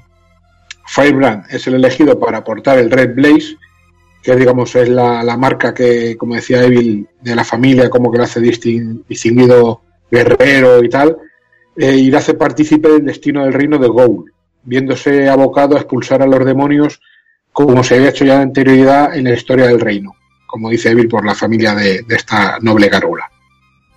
El rey eh, Brigger eh, era quien tenía el honor de tocarle las pelotas a nuestra ágil y bastarda gárgola y ponía las cosas difíciles, queriendo ser por la fuerza el amo y señor de, de su mundo. Esto, lógicamente, pues no puede quedar así y nuestro alado vengador, que el nombre de chungo, nuestro alado vengador se pone garras a la obra, ¿eh? que parezco de superjuegos ahora mismo.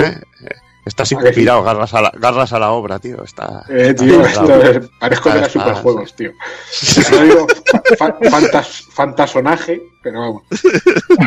Eh, lo bueno que tiene eh, durante el juego es que, pues, que al menos no estará solo, porque durante nuestro, nuestro periplo por estas tierras conflictivas, pues contaremos con ayuda, bien sea en forma de nuevas habilidades, bien bajo la forma de nuevos aliados, pues por el camino encontraremos al destronado rey Darkoan, a los varones Jack y Baimon, o a Mayorita, junto a algunos aldeanos que nos darán pistas, aumentarán nuestras capacidades, nuestro ataque de vuelo, eh, algunas armas como agarres en los muros con pinchos, esa arma está muy guapa porque escupes un lapo y se engancha a los pinchos y te puedes agarrar al gargajo, tío.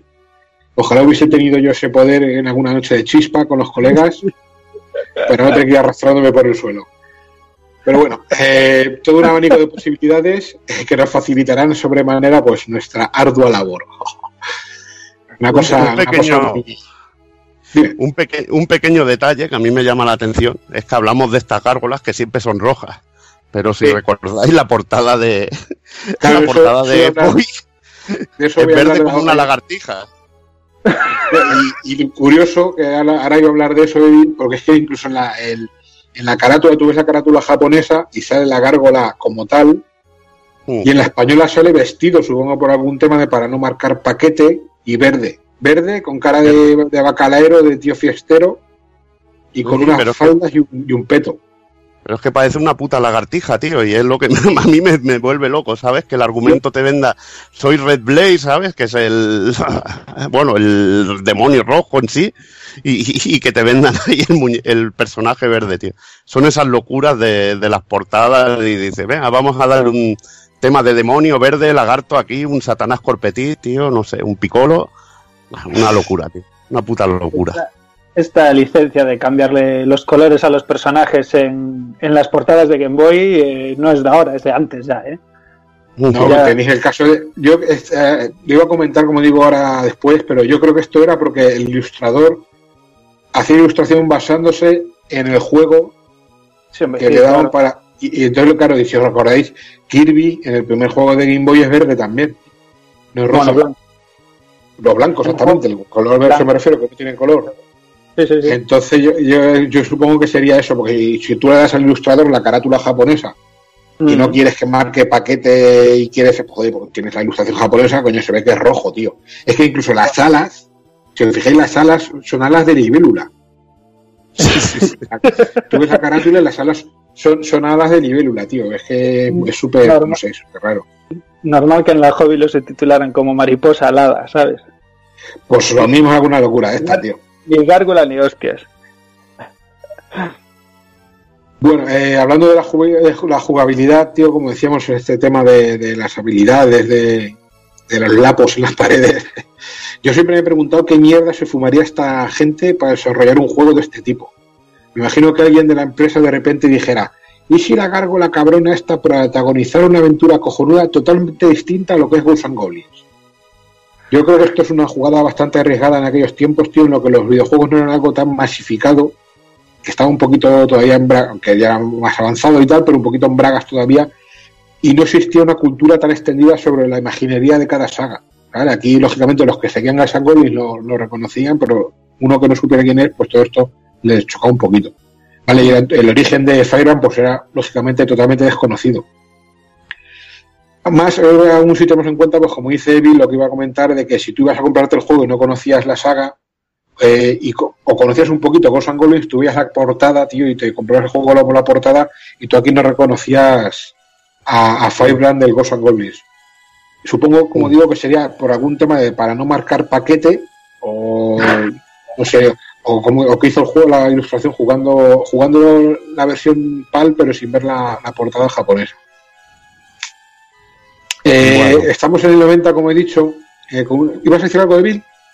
No, eh, que la verdad que es muy loco lo del, lo del cambio de, de portada, pero lo que hablaba sobre la jugada arriesgada, yo pienso que aquellos tiempos se podían permitir eh, ese tipo de licencia y se sacaban un juego muchas veces, mm, la propia Konami sacaba spin-offs de, de muchísimas cosas y, y Capcom igual. Los equipos no eran tan grandes y hacían los juegos más rápido. Imagínate, los juegos de Game Boy salían a cascoporro. Y bueno, Sí. con el nombre de Capcom yo creo que se vendía bien y era bueno empezar, por ejemplo, hostia, pues me gustaría hacer un juego sobre el personaje este y empezaban, por ejemplo, la Game Boy y luego iba creciendo el proyecto, hostia, pues ahora lo pasamos a NES, ahora lo vamos a hacer en 16 bits. No, Y bueno- el juego tuvo que funcionar bien y de hecho si te fijas en la carátula, encima Mm. del nombre lo primero que te pone es Capcom, la carátula española digo. Y yo Sí, sí, sí. Se, se la traía un poquito al pairo porque si no habrían tenido más cuidado en cuidar un poquito la, la carátula. Yo creo que dijeron el juego se va a vender bien porque el juego es, una, es un maquinote de juego. No, Le cascaron o- arriba el casco y dijeron fuera, aquí la la verde asquerosa. No, no, pero yo yo pienso que lo de las carátulas es más tema por gustos occidentales, tío, y, y estas cosas que siempre con- nos intentaban colar aquí. Sí, sí, sin duda. Pero es muy cierto lo que dice Evil, por ejemplo, que en, en el momento no estaban como ahora, de que les costaba mucho más arriesgar, de que no innovaban tanto. No es que no, no fuera tampoco que no estuviera todo visto, sino que, de hecho, si os paráis a pensar, Game Boy era una plataforma muy dada a ello. O sea, era una plataforma donde se hacían los experimentos, sobre todo, ¿no? O sea, es decir, em, tenemos el Zelda eh, Link's Awakening, en este caso de Game Boy, que rompe completamente con los estereotipos que hay de, de Zelda. eh, no hay princesa, no hay tal, eh, no hay Ganon, etcétera, etcétera. Pero- o sea, Ahí no, Eh. con eso no estoy de acuerdo porque si- eh, es- es- esto lo he hablado ya un montón de veces. El Zelda no lo puedes poner como ejemplo de saga pues porque no hay ninguna saga. ¿Qué pasa? No, pero me refiero que tú tenías el, el Zelda 1, no tiene nada que ver con el Zelda 2. Bueno, pero te Eh, quiero decir, pero no, no, vale, hasta ahí, eh, de- déjame acabar. Te lo digo Sí. porque, bueno, en este caso ya estaba, era la manera de llevar el de Super Nintendo. O sea, te- te nombré el caso de Zelda, pero te puedo nombrar el caso de Mario Land, que, que es, eh, llegas en una Sí, puta con, nave. con fases shooter y tal. pero o sea, ahí es donde quiero llegar. O sea, es eh, Game Boy es así, o sea, es que es así. Era la consola en la que mm, la mayoría de las compañías en el momento pues decían eh, arriesgar, ¿no? Y dice, bueno, si total es en Game Boy no son una consola grande, ¿no? O sea, tenían un poco eh, por lo menos en Japón tenían un poco esa mentalidad, ¿sabes? De decir, eh, algo pequeñito, algo de así, ¿sabes? Y pillaban y, este es el, uno de los mayores ejemplos. Hay muchísimos títulos eh, en Japón que llevan el nombre de, de, de, lo que sería la saga o el primer título importante y acaban en Gaiden, que Gaiden en Japón es como el spin-off de aquí, ¿no? Es como decir eh, historia alternativa de, ¿no? de ese mundo. Y, y, se usaba muchísimo, pero es que muchísimo. Y de hecho, pues aquí lo tienes, ¿no? Gargoyles Quest, es como dice Evil, o sea, es, te lo pongo ahí, vamos a probar. Obviamente, son prácticamente todos juegarros de la leche y que luego crean escuela y dicen, ah, pues salió bien la historia, pues ahora lo vamos a llevar a NES, pues ahora lo vamos a llevar a la Super. Y, y claro, así. Claro, sí, por, eso digo que, que me gustaría saber, eh, cuando se juntaron y dijeron, vamos a hacer un juego nuevo, también es verdad que este personaje, como dice Evil, eh, como habéis dicho antes, jugando a Ghosts and Goblins, de, de Ghosts and Goblins de los enemigos, yo creo que es el más carismático y el que más te toca los cojones, y por eso es de los más recordados, pero hasta el punto de darle un juego me gustaría saber cómo llegaron y dijeron, vamos a darle un juego a este tío, vamos a hacer un juego a este tipo, que no tenga nada que ver con Ghosts and Goblins en desarrollo, vaya, quitándolo de saltos y tal. Ya. Eso es a lo que yo me quería referir. Bueno, igualmente el mundillo de lo que es eh, Ghosts and Goblins, el, el mundillo del universo que hay detrás de Makemura, da mucho juego para esto. A mí me sorprende que intenten hacer un juego como esto en una Game Boy, ¿sabes? Incluso en una NES y ya no te quiero decir, bueno, mucho más allá en una Super, más que lo veremos más adelante. Pero, o sea, querían hacer un juego con una estética, pues eso, tétrica, de, de demonios y de tal, y joder, trasladarlo a una Game Boy a mí me parece increíble. O sea, el, el fumado que dijo, sí, sí, vamos a meter un universo de mundo demoníaco en una Game Boy ahí monocromática de puta madre, ¿sabes? A mí eso me parece sorprendente, vaya. Pues sí, bueno, como decimos, estamos en, en, el año 90 con una Game Boy triunfando y un parque de consolas pues, que, que, iba en aumento. Y porque ten en cuenta que el, el modelo clásico eh, de gráficos monócromos, la verde, la ladrillo, pues se lanzó en el 88 al 89. Y en este juego, eh, bajo un gameplay bastante curioso, pues Capcom nos dejó unas fases de exploración con vista cenital, pues rollo Zelda o Final Fantasy, y los combates en pantallas delimitadas con plataformas y vista en dos dimensiones parecido a lo que, a lo que se vio en, en Zelda 2 Aventus of Link en el 87. Vale. En el 90 pues existían otras plataformas que podrían haber acogido el título que nos ocupa, que es lo que dice Dani, por ejemplo NES o PC Engine, Mega Drive o más adelante pues la, la Super Nintendo. Pero es curioso y significativo que Capcom apostara por la pequeña Nintendo para, para esta primera parte. Es, es bastante curioso, como también había comentado Dani. Mm. Detrás, como hemos dicho antes, pues estaba Tokoro Fujiwara, que fue aquel que puso su polla encima de la mesa y dijo, vamos a hacer esto a, mi manera. Eh, Tokoro Fujiwara, que en algunos juegos aparece con el nombre de Profesor F o con el nombre de Arthur King, ¿vale? Y ya os ha comentado un poquito por encima quién era este señor, eh, implicado en, tantos y tantos juegos como Final Fight 3, eh, lo que hemos dicho, Bienes Comando, pues, Mega Man 2, Sweet Home, Willow de NES, pues, todos estos juegos. Un currículum. Eh, en cuanto a lo... Dime. Que digo que tiene un currículum de la hostia el tío. Sí, sí, por decir, digo, por decir algunos, tío, Tiger sí, Road sí. también está por ahí metido, Chip and Dale, el Magical Quest Mickey Mouse, Myth of Fire también está, algunos Mega Man, el X, el X2, el X3, el 7. Yo qué sé, es, es, loquísimo. Este tío está metido en un montón de, de, juegos que a día de hoy siguen siendo buenísimos, tío. Mm. Si hablamos de gráficos, pues eh, la vasta región de Goul el mundo este pues es el escenario para nuestras aventuras. Y se nos presenta algunos gráficos y diseños que a los fans de la serie nos resultarán familiares, escenarios decorados, enemigos, la, la música también, como no, todo desprende un tufillo a las aventuras de Sir Arthur, pues que tira de espaldas. Todo siempre bajo la imaginería de esta saga y con un toque bastante tétrico para lo que son la, los gráficos de Game Boy son una, eh, los gráficos que muestra son una, una fuente de, contrast, de contrastes inabarcable. Si bien en las fases de exploración los exteriores son poco más que hileras de montañas crónicas y algún arbólico triste y solitario, y aldeas formadas por pegotes de casas, como suele ser eh, típico en los juegos de esta época. De hecho, los gráficos del primer Zelda o de los Final Fantasy primero, pues es ese, ese tipo de gráficos. Eh, pero cuando entramos a las aldeas, pues la cosa cambia muchísimo ¿vale? Ya son gráficos de plataformeros muy, muy cuidados, con un detalle muy, muy cuidado, como digo, muy, delicioso, tío. Están muy bien hechos. Y teniendo en cuenta el año y la máquina en la que corre al visitar los góticos poblados, pues eh, es tan curioso el paisaje que podemos ver que es más correcto y los personajes sobre todo con un estilo súper deforme, bastante solvente. Eh, además las estructuras de los diferentes poblados están muy cuidados, como digo, con un tipo, tipo gótico así muy, muy llamativo. También en los combates eh, la cosa mejora enteros, eh, ya que tanto los personajes como los escenarios ganan en detalles. Fondos y efectos, animaciones, diseños de enemigos ricos y variados, todo un alarde de buen acero para una Capcom que poco tiene que ver con lo que hay hoy en día, como decía Evi. Ah, hablando de los enemigos, mención especial merecen, creo yo, los final boss, algunos simplemente geniales, como viene siendo distintivo en la saga. Podríamos encontrar a Zaku Druce, que es el, pez globo este que aparece, el cadavérico panal Belcemos, o lo que yo llamo la habitación, entre comillas, Four Eyes o Rusifel, que es un bastardo que a los fans de la saga pues una vez más les harán soltar una grimilla porque es bastante recordado en ella. El control, pues eh, un sistema de control muy bien ajustado, creo yo, una dificultad chunga, pero asequible, porque este juego recuerdo de lo terminado en inglés en su, en su época. Anima mucho a seguir, a continuar, a explorar, a mejorar mucho la gárgola, que es lo que, lo que te puede hacer avanzar o no. Una buena historia, como digo, solvente, tampoco podemos pedirle mucho más. Un sistema de passwords cómodo y un despliegue técnico, como hemos dicho, solamente a todas miras, pues con esto yo creo que no podemos pedirle más a, la Game Boy.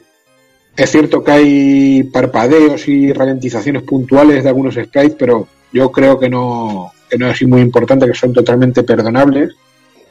No es así para algunos el hecho de que no viniera traducido. Como digo, este fue en inglés, cosa que se repitió curiosamente el relanzamiento que tuvo en la shop en la Nintendo 3DS en el 2011, lo que yo creo que, que es una, una auténtica pena. En el diseño del juego estuvo implicado Kenshi Naruse, que formó, si os a lo mejor os suena un poquito, porque formó, formó en el 91, a ver si lo digo bien, la Ukiyote Company License Trademark, que son los responsables, la gente que hay detrás del Hook, Skyblazer y el Spawn de Super Nintendo, que son tres juegos bastante buenos. Apañado apañado, hombre, bastante. Yo estos tres juegos los tengo bastante cariño, sobre todo el sobre todo el, Sky, el Sky Blazer está muy, muy, muy apañado. Sí. Luego también estuvieron detrás del Metal Slug First and Second Mission, el KOF 97 y ese Samurai 3 de, de PlayStation. Le estuvieron dando un poquito de, caña. Y como el Metal Slug First and Second de, de la Neo Pocket, ¿no? De la Neo Pocket, Eso sí que son brutales, ¿eh? Están muy bien. Sí, para aprovechar una consola también, sí. De maravilla. De maravilla, como también hemos dicho, yo personalmente encuentro el sonido y los FX y detrás de, de este de estos de sonido estarían por un lado Arumi Fujita, esta señora pues eh, fue estuvo hizo la música para el Mac Crazer en el 84 para SNK y pasaría entonces a formar filas en Capcom en el 85. Se la acredita muchas veces como Mrs. Arumi y metió mano pues en Gas Goblins, Bienes Comando, Strider, Mega Man 3, el Final Fight, Skylaser también, Pulstar, el Tomba, o el Tombi como queréis llamarlo, Blazing Star, el Chip and Dale, el 1943K, el Willow de NES, o sea que no va descalza también aquí la señorita. También estuvo detrás del apartado musical aquí a medias, eh, la señorita Pi, como es una nota musical que su nombre real es Yoko Shimomura, la habréis acreditada como Pi. Esta pianista licenciada en música por la Universidad de Osaka entró en Capcom en el 88 y estuvo hasta el 93, cuando pasó entonces a formar parte de Square. Eh, allí que estuvo hasta el año 2002 más o menos, año en el que se convirtió en freelance, o free, vamos, que iba por libre, se hizo en, compositora libre. Estuvo muy implicado en Final Fight, eh, en of the Magic Kingdom, Street Fighter 2, The King of Dragons, en Bath, Breath of Fire, Punisher, la relativa guapísima, Front Mission, eh, más Mario RPG, Tobal número 1, Parasite Eve, Legend of fue Mario Bios Kingdom Hearts, Xenoblade Chronicles, Mario Mario Luigi, Final Fantasy XV, hizo por ejemplo a Ranch para el Buster Bros de PC Engine, el Super Smash Bros. Brawl y el Super Smash Bros. de Wii U 3DS, que tiene una banda sonora brutal, también ha hecho algunos arreglos. Eh, tiene varios álbumes de versiones hechos por ella y temas arrange que van desde el Capitán Comando a Street Fighter 2, pasando por Rogue Galaxy, Fantasy Star, eh, yo que sé, Dark Chronicle, y tiene un grupo de música así como curiosidad que se llama Alpha Lila o Alpha Lila, como queráis pronunciarlo, que es un grupo musical de Capcom que creó para el Festival Musical Game Music del año 1992, que también está bastante curiosete. Sí, el Lila es como Zuntata en Taito o, o bueno, o el Kuheika Club de, de Konami. Es, es, una locura esta gente. Una Yo siempre con esto- saber que estuvo detrás de la música de, parte de la música de Street Fighter 2 es ya para esta señora Bueno, si quiere sexo. esta es una de las es de las compositoras más importantes de, Sí. de la industria, o sea que es increíble. Eh, No han nombrado un juego de Square que se llama Life Alive, que tiene un tema que Sí. Sí, yo he seleccionado, Sí, ha seleccionado unos cuantos sí. Si es que eh, tú miras el- la, la tío, carrera es brutal, la carrera es brutal. es loquísima, loquísima. Bueno, y como suele pasar, pues cuando las primeras partes cosechan éxito, pues eh, hay que hacer una secuelilla, como era en la época, y sin que, sin que costaran las, las cosas, como hoy en día. Y bueno, así fue. Eh, Gargoyles Quest eh, 2 llegó en este caso para, para NES, para Famicom, para la 8 bits de sobremesa de, Nintendo. Y bueno, fue lanzado el 17 de julio, en este caso del 92, en Japón. El octubre del mismo año fue lanzado en Estados Unidos. Y aquí, como siempre, que somos los últimos eh, burriños de todo, pues bueno, nos llegó ya en julio del año 93, en julio del año siguiente. Y mm, bueno, como contaba un poco, un poco Evil al principio, cuando nos hablaba de los eh, rezarrema y demás, lo que es el, tipo de gárgola en sí, eh, no hay ningún lado que ponga que, este tipo de gárgola, en este caso Firebrand, como, como la conocimos en el primer título, eh, sea la misma, sea el mismo tipo de gárgola, ¿no? Y de hecho, bueno, las historias de los tres juegos en sí y la propia cronología oficial que tiene Capcom sobre, sobre la gárgola en sí, sobre Rozarrema, eh, en los juegos que fue apareciendo, pues eh, eso, Makaimura, Cho Makaimura, de Makaimura, todos los, eh, la saga de juegos de Ghost and Goblins y Ghost and Ghost, eh, tampoco dice que sea exactamente la misma, ¿no? Sí que vemos el mismo diseño, pero no que sea exactamente el mismo personaje.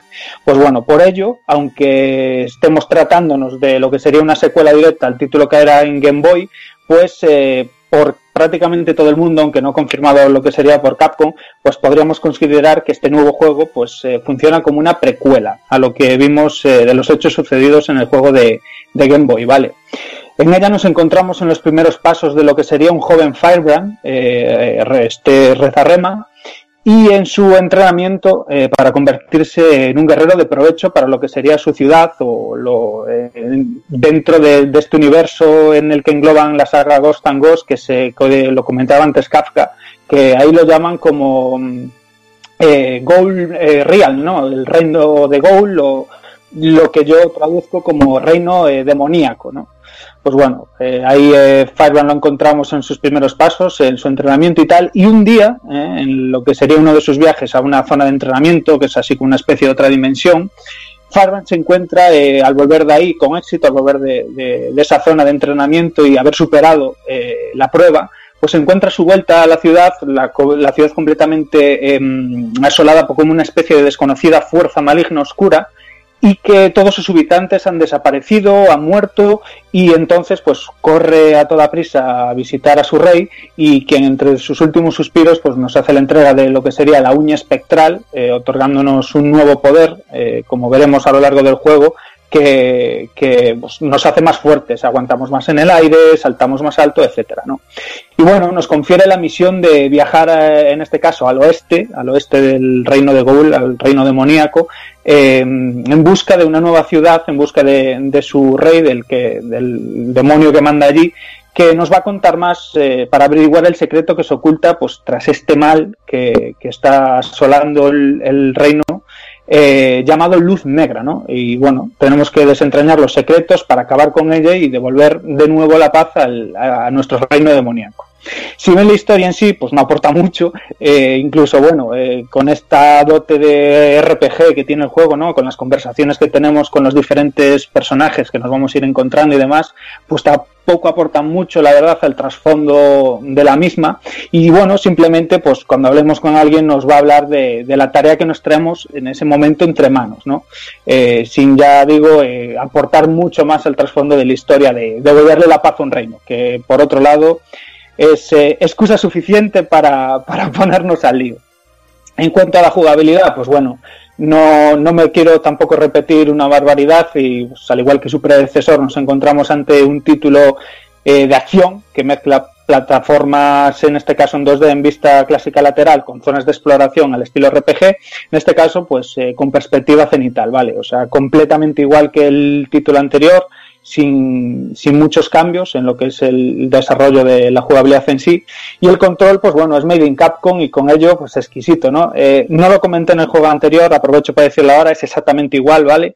Y personalmente a mí me encanta la propuesta que, que hizo Capcom en su momento en sí, ¿no? Eh, de la manera de jugar, o sea, el tener este rollo de tener la barra de estamina para sostenernos en el aire y demás y ir descendiendo progresivamente mientras se va agotando la barra y tal y agarrarnos a los laterales, a las plataformas y demás, pues, pues eso, o sea, nunca, nunca había probado un planteamiento así antes y bueno, para mí esa innovación lo hace, lo hace atractivo, ¿no? Es, lo comentábamos también, eh, lo comentaba Evi, lo comentaba Kafka, que, que, bueno, en el momento tenían esa dote de originalidad, de ingenio, Kafka decía que no sabía a lo mejor, eh, siendo el primer spin-off, no sé qué, que la jugabilidad, que si de aquellas, la originalidad, el tema de innovar, pues bueno, para mí esto era la primera vez que veo un planteamiento así. O sea, hoy en día en un juego de plataformas de vista en 2D está prácticamente todo inventado, ¿no? Pero mm, esta manera que te plantea el juego de jugarse de esta forma, en ese momento yo personalmente no lo había visto y la verdad que me pareció una maravilla. No sé vosotros qué os parece la manera de... Hay, por ejemplo, para Game Gear también hay otro juego de Last de Bundles que también eh, tiene este, este, sistema de juego también. Mm. Cuando te entras en vista cenital y cuando te. ¿Ese de Bundles puede ser? No me acuerdo ahora mismo, macho. Sí, pues sí. Que cuando vas explorando los mundos así igual y cuando entras en la lucha con un personaje, pues luchas igual, entras en el modo dos dimensiones. Y... Yo qué sé, sí. ya te digo, dime. A ver, el, sí, sí, si yo no digo el planteamiento, planteamiento de varios juegos así. O sea, es, eh, hay, hay un montón de juegos así con ese planteamiento. Yo digo la manera de en la que implementan la jugabilidad a la hora de la. Ah, la jugabilidad, vale, te refieres al tema sí. de agarrarte a las paredes sí. y todo. Efectivamente, ah, de, con, con, dos botones eh, te pongo todo esto a tu alcance. Y ahora desarrollalo en esta pantalla, ¿sabes? Que me parece una puta pasada. Y lo aplican Igual, a la perfección, lo aplican claro. a la perfección basándolos todo en el personaje. El personaje es una gárgola que vuela y te puede y tiene unas garras afiladas, te puedes a, agarrar a, a, salientes o en las paredes y, y, está muy bien parido la manera de, de, de, manejarlo y que puedas disparar por la boca, como son los poderes que tenía la gárgola como enemigo en el juego y, y la verdad que, que lo llevan de puta madre y lo llevan más allá porque vas consiguiendo poderes o disparos que te permiten, por ejemplo, plataformear de una manera mejor. Un, por es ejemplo, que... conseguirás un disparo que te permita, que te sirva de, de, plataforma para poder llegar a otros sitios. Algo que ha explicado Kafka, por ejemplo, como lo de la baba esta, que la podías pegar en los pinchos y pegarte allí.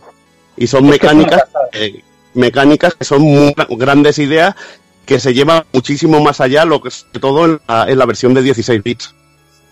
Sí, sí, por supuesto, por supuesto. Pero claro, es que es súper atractivo el rollo de decir, eh, de aquellas aún eran originales y, y como dice Evil, pues basándose en, en, la propia naturalidad del personaje. Eh, tú tienes bien el comando que no puedes saltar, que te tienes que tirar eh, con el cable para ir agarrándote a las plataformas. Ese rollo de implementar eso es lo que me parece a mí absolutamente mágico de, de a la hora de Capcom de, de plantear jugabilidades, ¿no? Pues bueno, el, en este caso, en el desarrollo del juego, se suprimen estos eh, unos enfrentamientos aleatorios ahí que nos encontrábamos cuando hacíamos zonas de exploración, ¿no? En la primera entrega, pues nos se saltaban eh, pues como si fuera un Final Fantasy, cualquier juego de rol del momento, eh, eso, combates aleatorios y tal, y que bueno, aquí en este caso están quitados y dan rienda suelta pues a simples mapeados de transición, ¿no? Entre mazmorras y poblados para hablar con, con todos los personajes que nos encontremos a nuestro paso.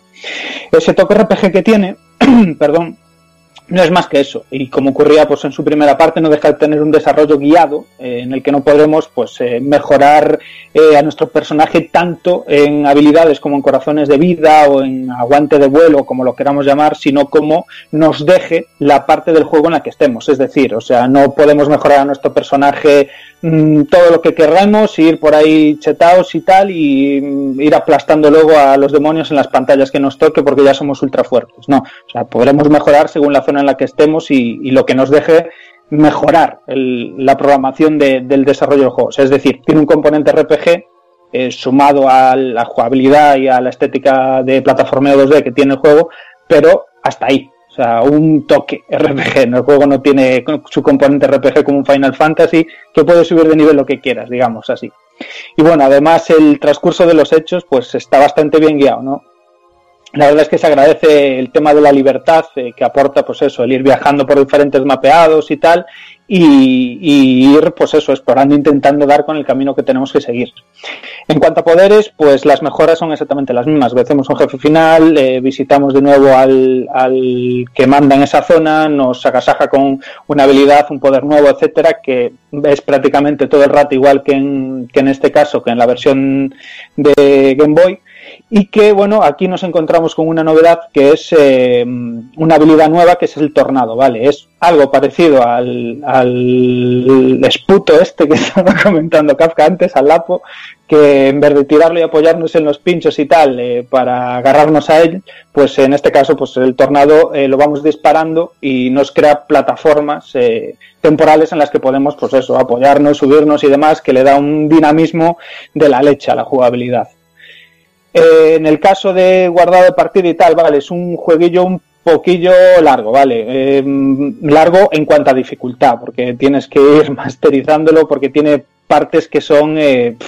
tremendamente difíciles, tiene saltos y caídas planeando el vuelo que están medidas al milímetro y solo las puedes hacer así, no hay, el juego no deja lugar a dilación, o sea, tienes que hacerlo como te manda, y bueno, eh, aunque se pueda completar en apenas dos horas, eh, pues eso, para completarlo y hacerlo bien, tiene partes que son muy tediosas y que, bueno, no le metieron pila de guardado, mm, eh, le dieron la posibilidad de usar eh, passwords para los, para guardar nuestros avances, que si bien no está mal y nos arregla mucho el tema a los que tenemos hoy en día, por ejemplo, poco tiempo y queremos retomar un título así, eh, que tenga passwords, pero bueno, aquí en este, en este caso no esté muy bien implementado, porque mm, porque bueno, hacia el final eh, te deja muy atrás del final, ¿no? Cuando estás llegando al final del juego, eh, a veces pues no guarda bien eh, la clase de avances que tienes, las mejoras que tienes en el personaje, es un poco raro, porque actúan a la vez de como guardar partida y a la vez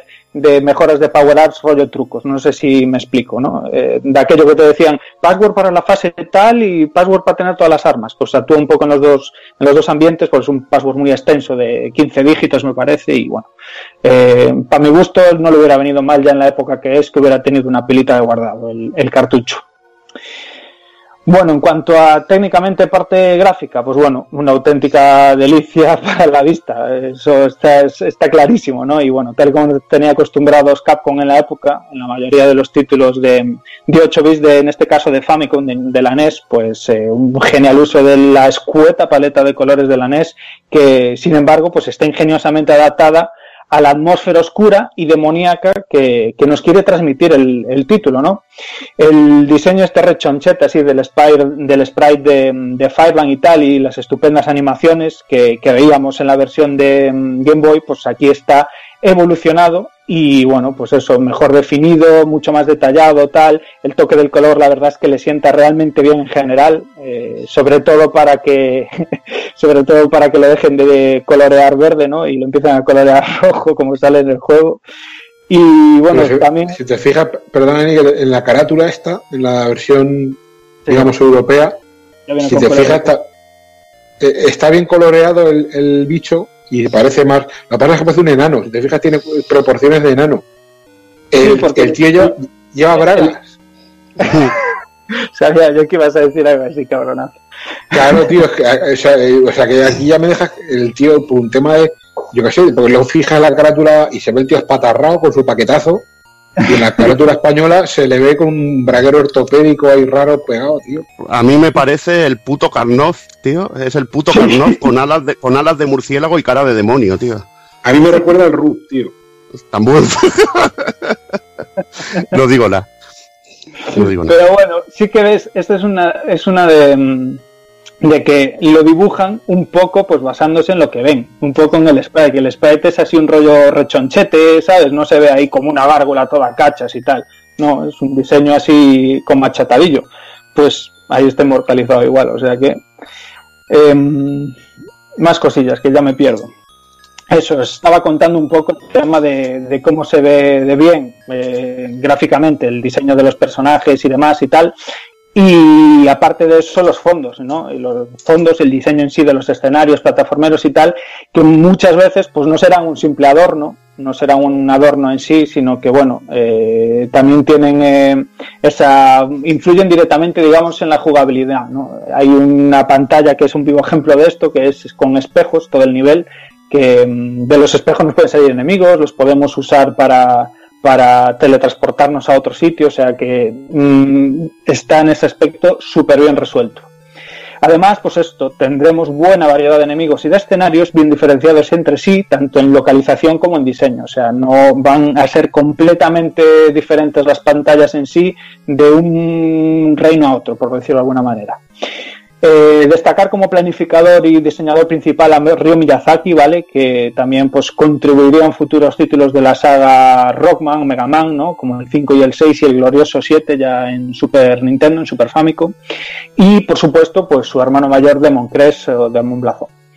Y eh, también eh, este tío pues estuvo por ahí metido en la magna adaptación de a PC Engine del Street Fighter 2 Champion Edition, me parece una versión de la hostia, pues este tío estaba por ahí en medio.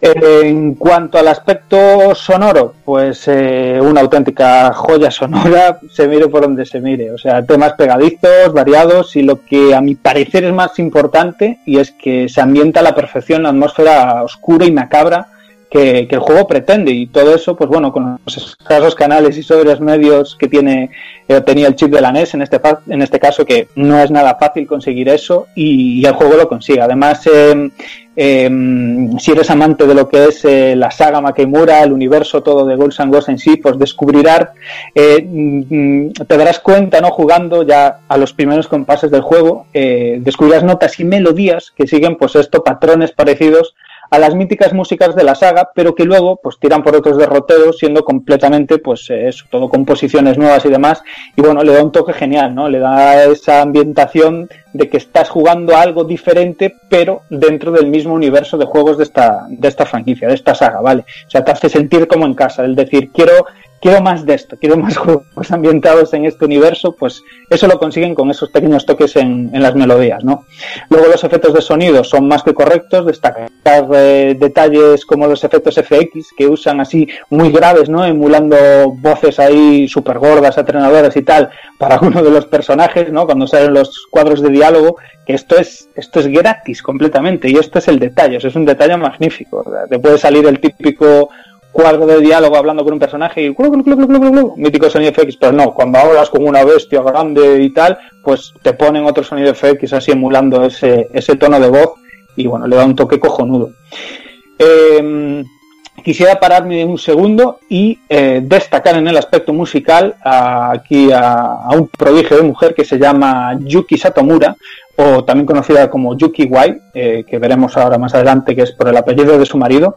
Y bueno, esta mujer se une a Capcom en el 91, siendo este Makaimura Gaiden 2, este Gargoyles Quest 2, su primer trabajo de peso en sí, ¿no? Porque se encargaría ella completamente, prácticamente el 90% de las composiciones y arreglos del, del, título. Y en el año 96, pues contrae matrimonio con el compositor eh, Takayuki Iwai, de ahí que se conoce a esta mujer más adelante como Yuki Iwai, pues bueno, mm. matrimonio con Takayuki Iwai, que, que está en este caso eh, en la misma compañía en Capcom y también es compositor y muy conocido, sobre todo por la saga Darkstalkers, por la saga Night Warriors, vaya, y un montón de títulos de CPS. En el, en la Cero también trabaja. Efectivamente, efectivamente. Y bueno, juntos de ahí en adelante pues realizarán grandísimos trabajos dentro de la compañía que, que veremos ahora, ¿no? En el año 2000 además deja Capcom para formar junto a su marido Webley Hill y albergar títulos en su haber como el genial AirType Final, eh, Twinkle Star Sprites, eh, AirType Tactics y demás. Ya luego, más adelante, en 2007, el grupo se divide y ya que, pues bueno, Takayuki en este caso deja la compañía, ¿no? Eh, y se une a una famosilla llamada Meister, ¿no? Que diréis, me suena de algo y no sé de qué. Bueno, pues el fundador de esta compañía, Meister, es un ex Capcom que vaya, vaya personaje, Noritaka Funamizu, y bueno, ahí, productor de toda, de toda la época de CPS2 y sí. Meister, bueno, por decir algún juego en los que trabajaron en el Super Dragon Ball Z, que es el único juego de Dragon Ball con, con, con, un sistema de lucha y de combos con cara y ojos. Efectivamente, ya lo que dices yo, pero lo dices tú, mejor que mejor.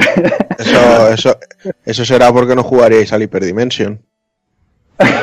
que también, seguramente. Que también, seguramente. Que también. Pero, cosa no, no, quita la pero bueno, pero que este era para mí juego de lucha clásico, es lo más parecido a un juego de lucha clásico. Sí, y que rompe con el estereotipo que se estaba generando de juegos de lucha de Dragon Ball, ¿no? Llega esta gente y dice, pues os voy a hacer un juego de lucha a los Street Fighter, eh, pero con Dragon Ball. Y te caga eso en los morros, ¿no? Y dices tú, ole. Bueno, va, que nos desviamos. Trabajos de esta prodigio compositora, pues, o sea, auténtica locura el currículum de esta mujer dentro de Capcom, que se habla muy poco de ella y de verdad que es increíble. Eh, como comentamos, voy a destacaros solamente juegos así un poco en los que más peso tienen, los que compuso, digamos, el 80% o más de la banda sonora. Eh, compuso en este caso o hizo arreglos, que básicamente es el mismo curre eh, Gargoyles Quest 2, como estamos comentando. Eh, Goof Troop, el Goof Troop de Super Nintendo, eh, musicaza para, un, para ese tipo de juego, Mega Man X2, eh, toda la tirada esta de los Marvel Super Heroes, X-Men, Street Fighter y demás, todo ese tipo de crossovers que hubo en, en CPS2 de, Marvel y, y Capcom, eh, pues esto, Marvel Super Heroes, X-Men vs Street Fighter, que tiene una banda sonora absolutamente increíble, eh, Street Fighter 3 New, eh, New Generation, eh, Marvel Super Heroes vs Street Fighter, la versión arcade de Street Fighter Alpha 3, que también fue muy polémica porque rompió un poco con la estética musical de, de la saga Alpha, de la saga Zero. Sí, la... la... rompe bastante.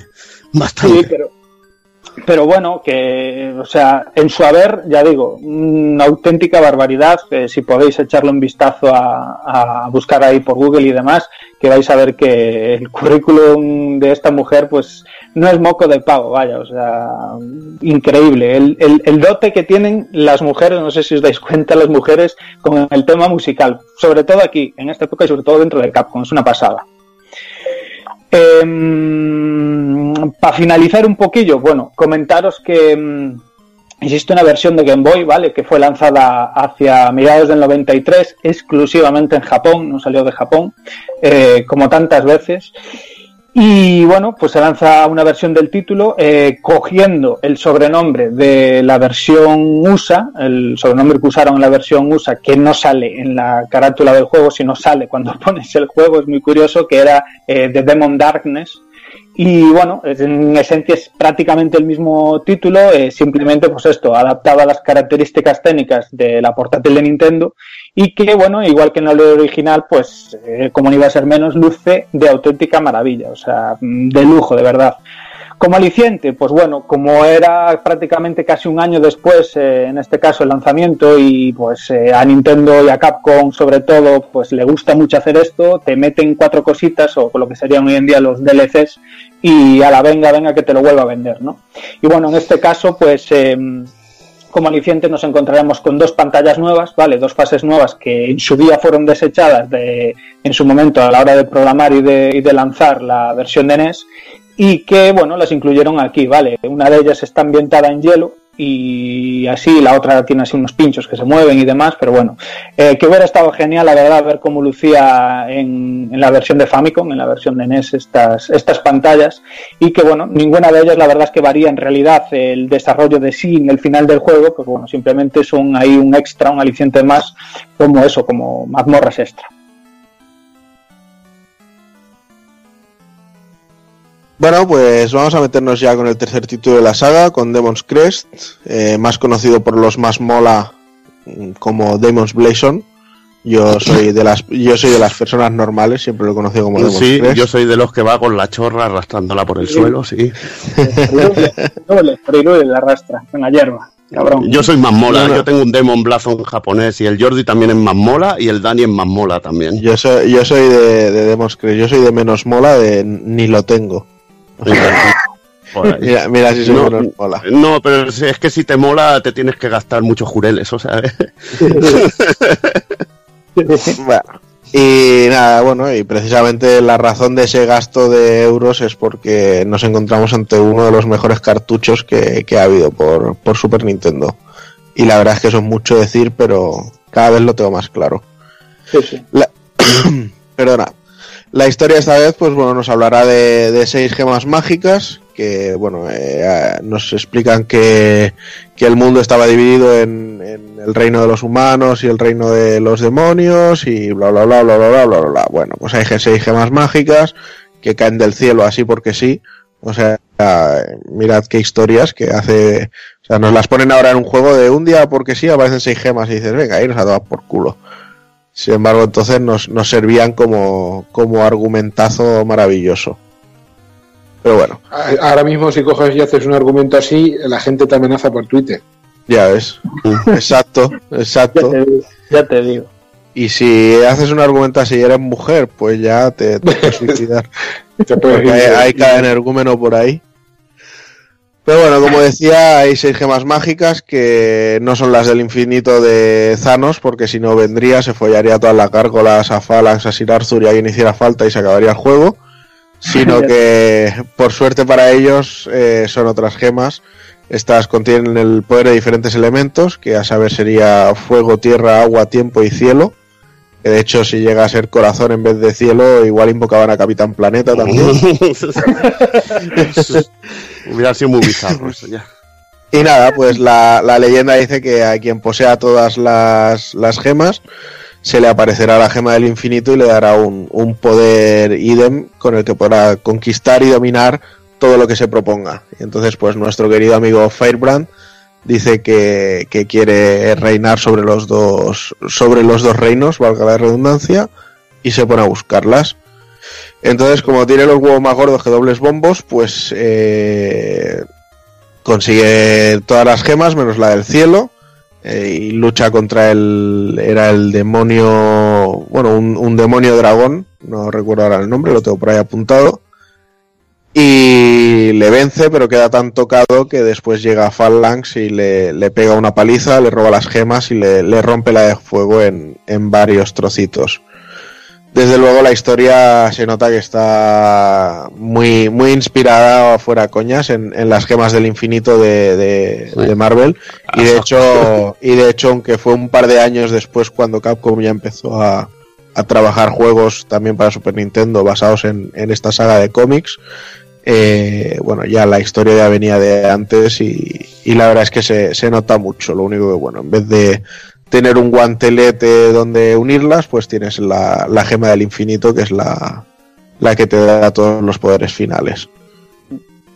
Hay que decir que, bueno, a pesar de la simpleza de la historia, en aquel momento y para una Super Nintendo, este es un juego que tiene una intro que a mí me parece maravillosa e increíble.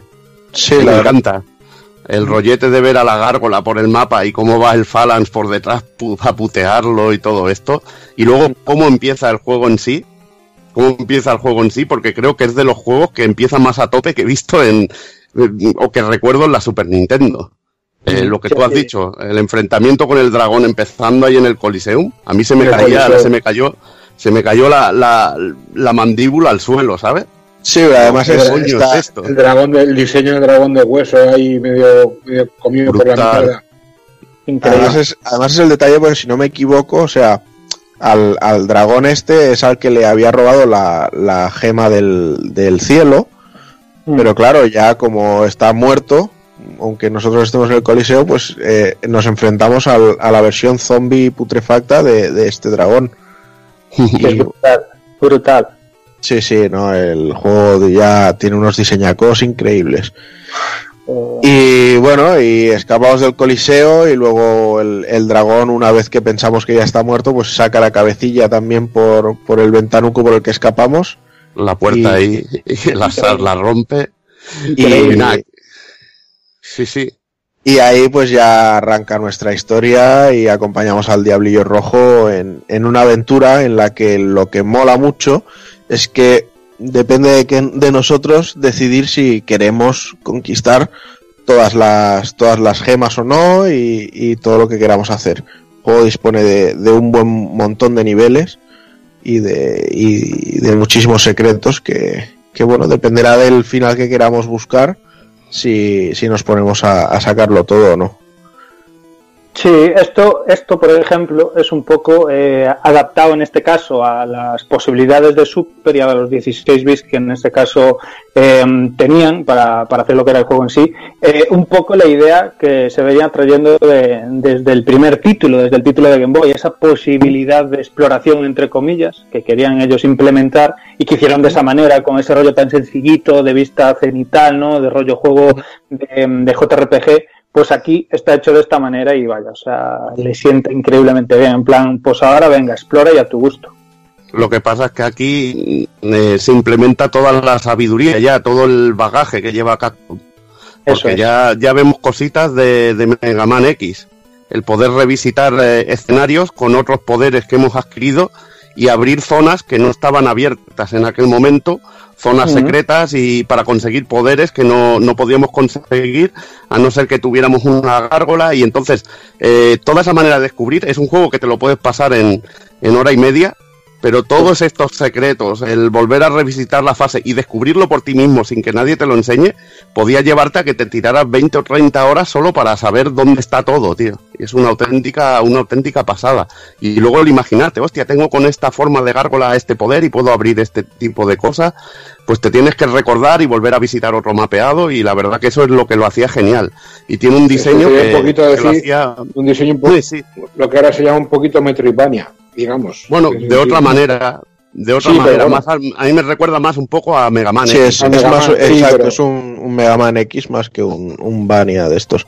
Bueno, pero me refiero al hecho de volver a revisitar, estar pendiente de, de usar los Sí. poderes. Ese es el rollo.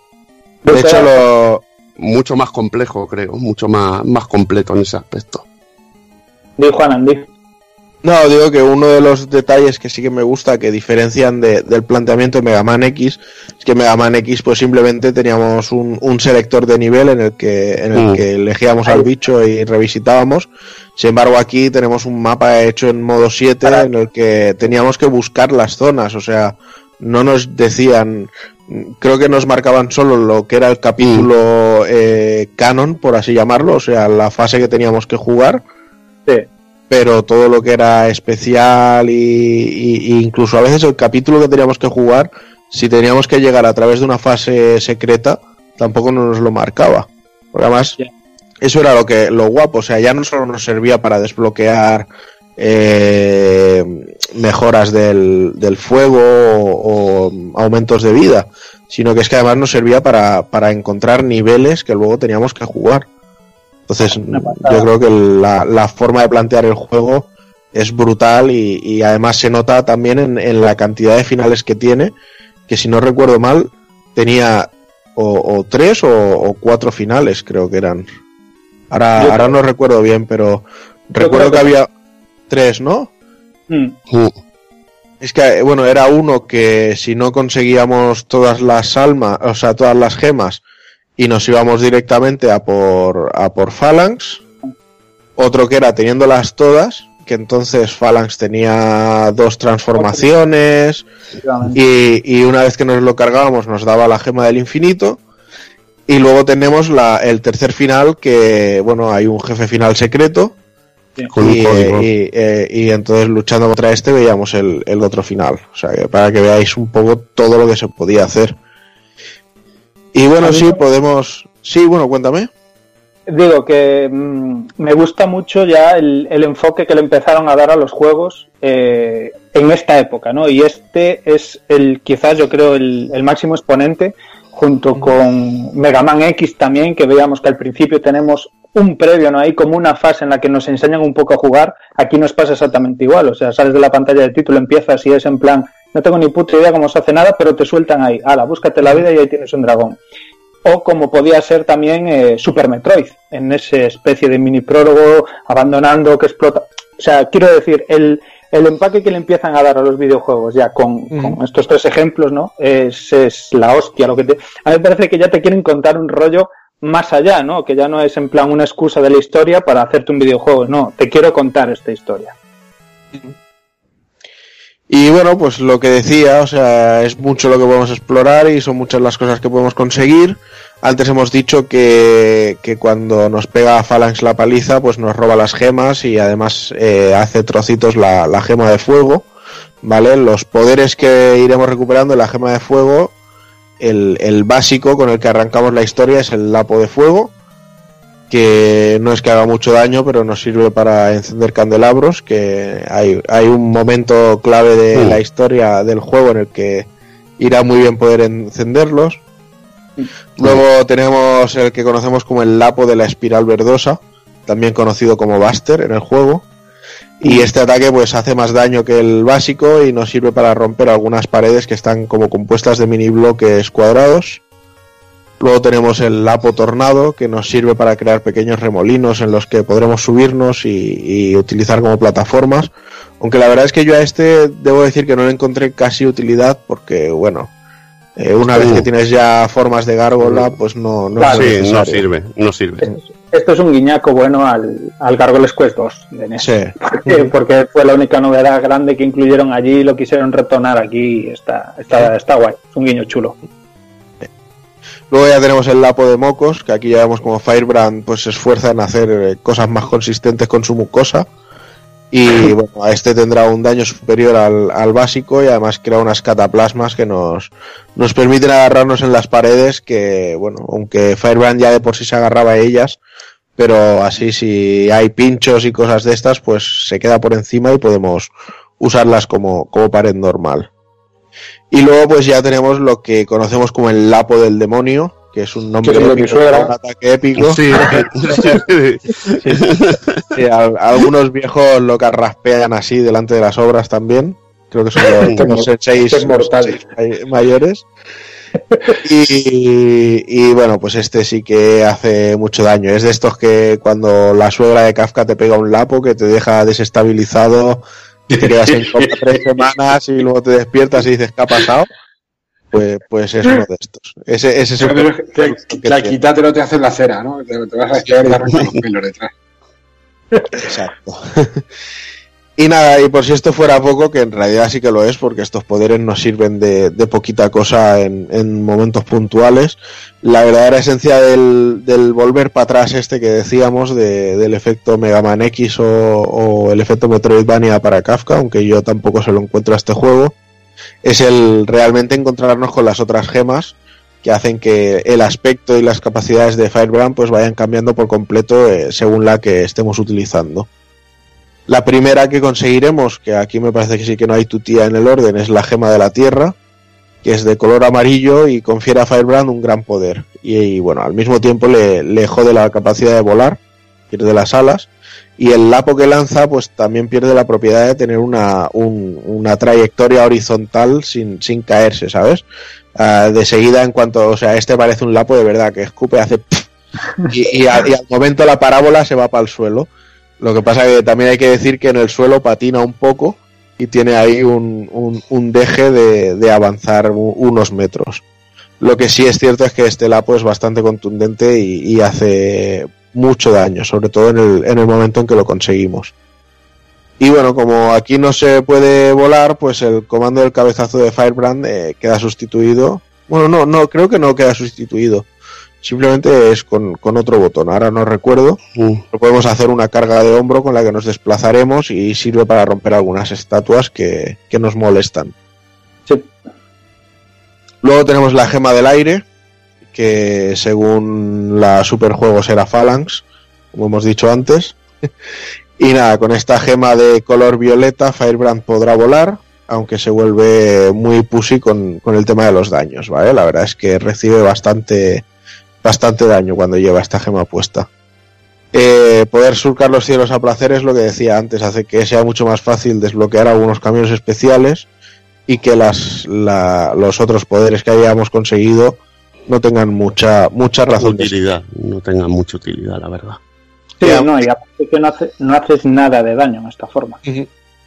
Y además hay que decir que, bueno, que sí, aunque no, no hacemos mucho daño, el, el disparo de, de esta transformación nos permite cortar las enredaderas que hay en, en un escenario que es como un bosque. Y así nos, nos permite encontrar algunas cositas. Luego tenemos la gema de agua, que esta pues solo podía ser de color azul. Y gracias a ella, pues Firebrand conseguirá los poderes marinos y con ellos una gran ventaja que ha de poder nadar. O más bien, pues bucear y así pues respiraremos bajo el agua y podremos acceder a zonas que, que habremos estado viendo bastante rato antes. Lo que del mismo modo que pasaba con la de la Tierra, pues lógicamente la gárgola perderá las alas y con ello la capacidad de volar. Se convierte en algo bastante importante si vamos en zonas de agua, pero pierde toda la importancia si, si nos ponemos en, en tierra.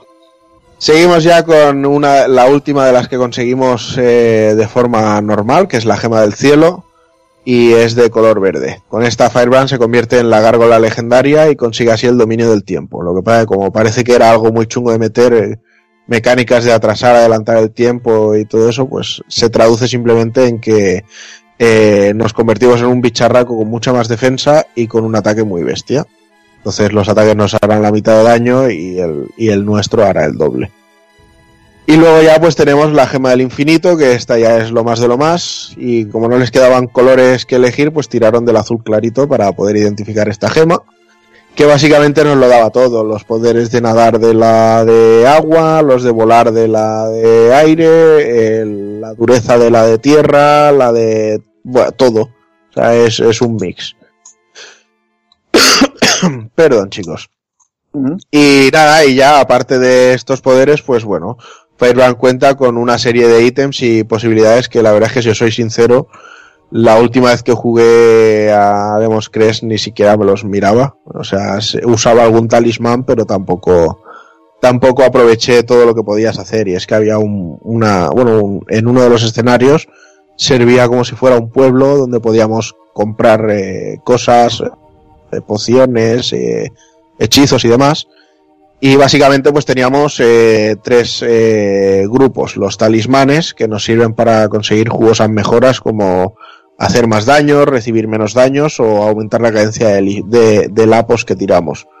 También podíamos eh, mejorar eh, el, los, la- el, el ratio de, de, de loot de los enemigos, que no me salía ahora, coño. Bueno, y luego aparte de los talismanes, pues teníamos pociones y elixires que nos podían servir eh, para volver al principio de la fase, al mapa del mundo o, o incluso hacer daños a los enemigos en, en pantalla. Y luego, bueno, pues decir que además de tener un elevado número de escenarios, Demos Crest cuenta con un buen porrón de jefes finales, aunque hay que decir que varios de ellos se repetirán más de una y a veces hasta de dos veces. El a primero... Mí, a mí hay una cosa que me molaba, perdona que te interrumpa, Juana, muchísimo, de los jefes finales. ¿Mm? Y era que, que notabas cuando iban a salir, porque había un cambio de cámara chulísimo.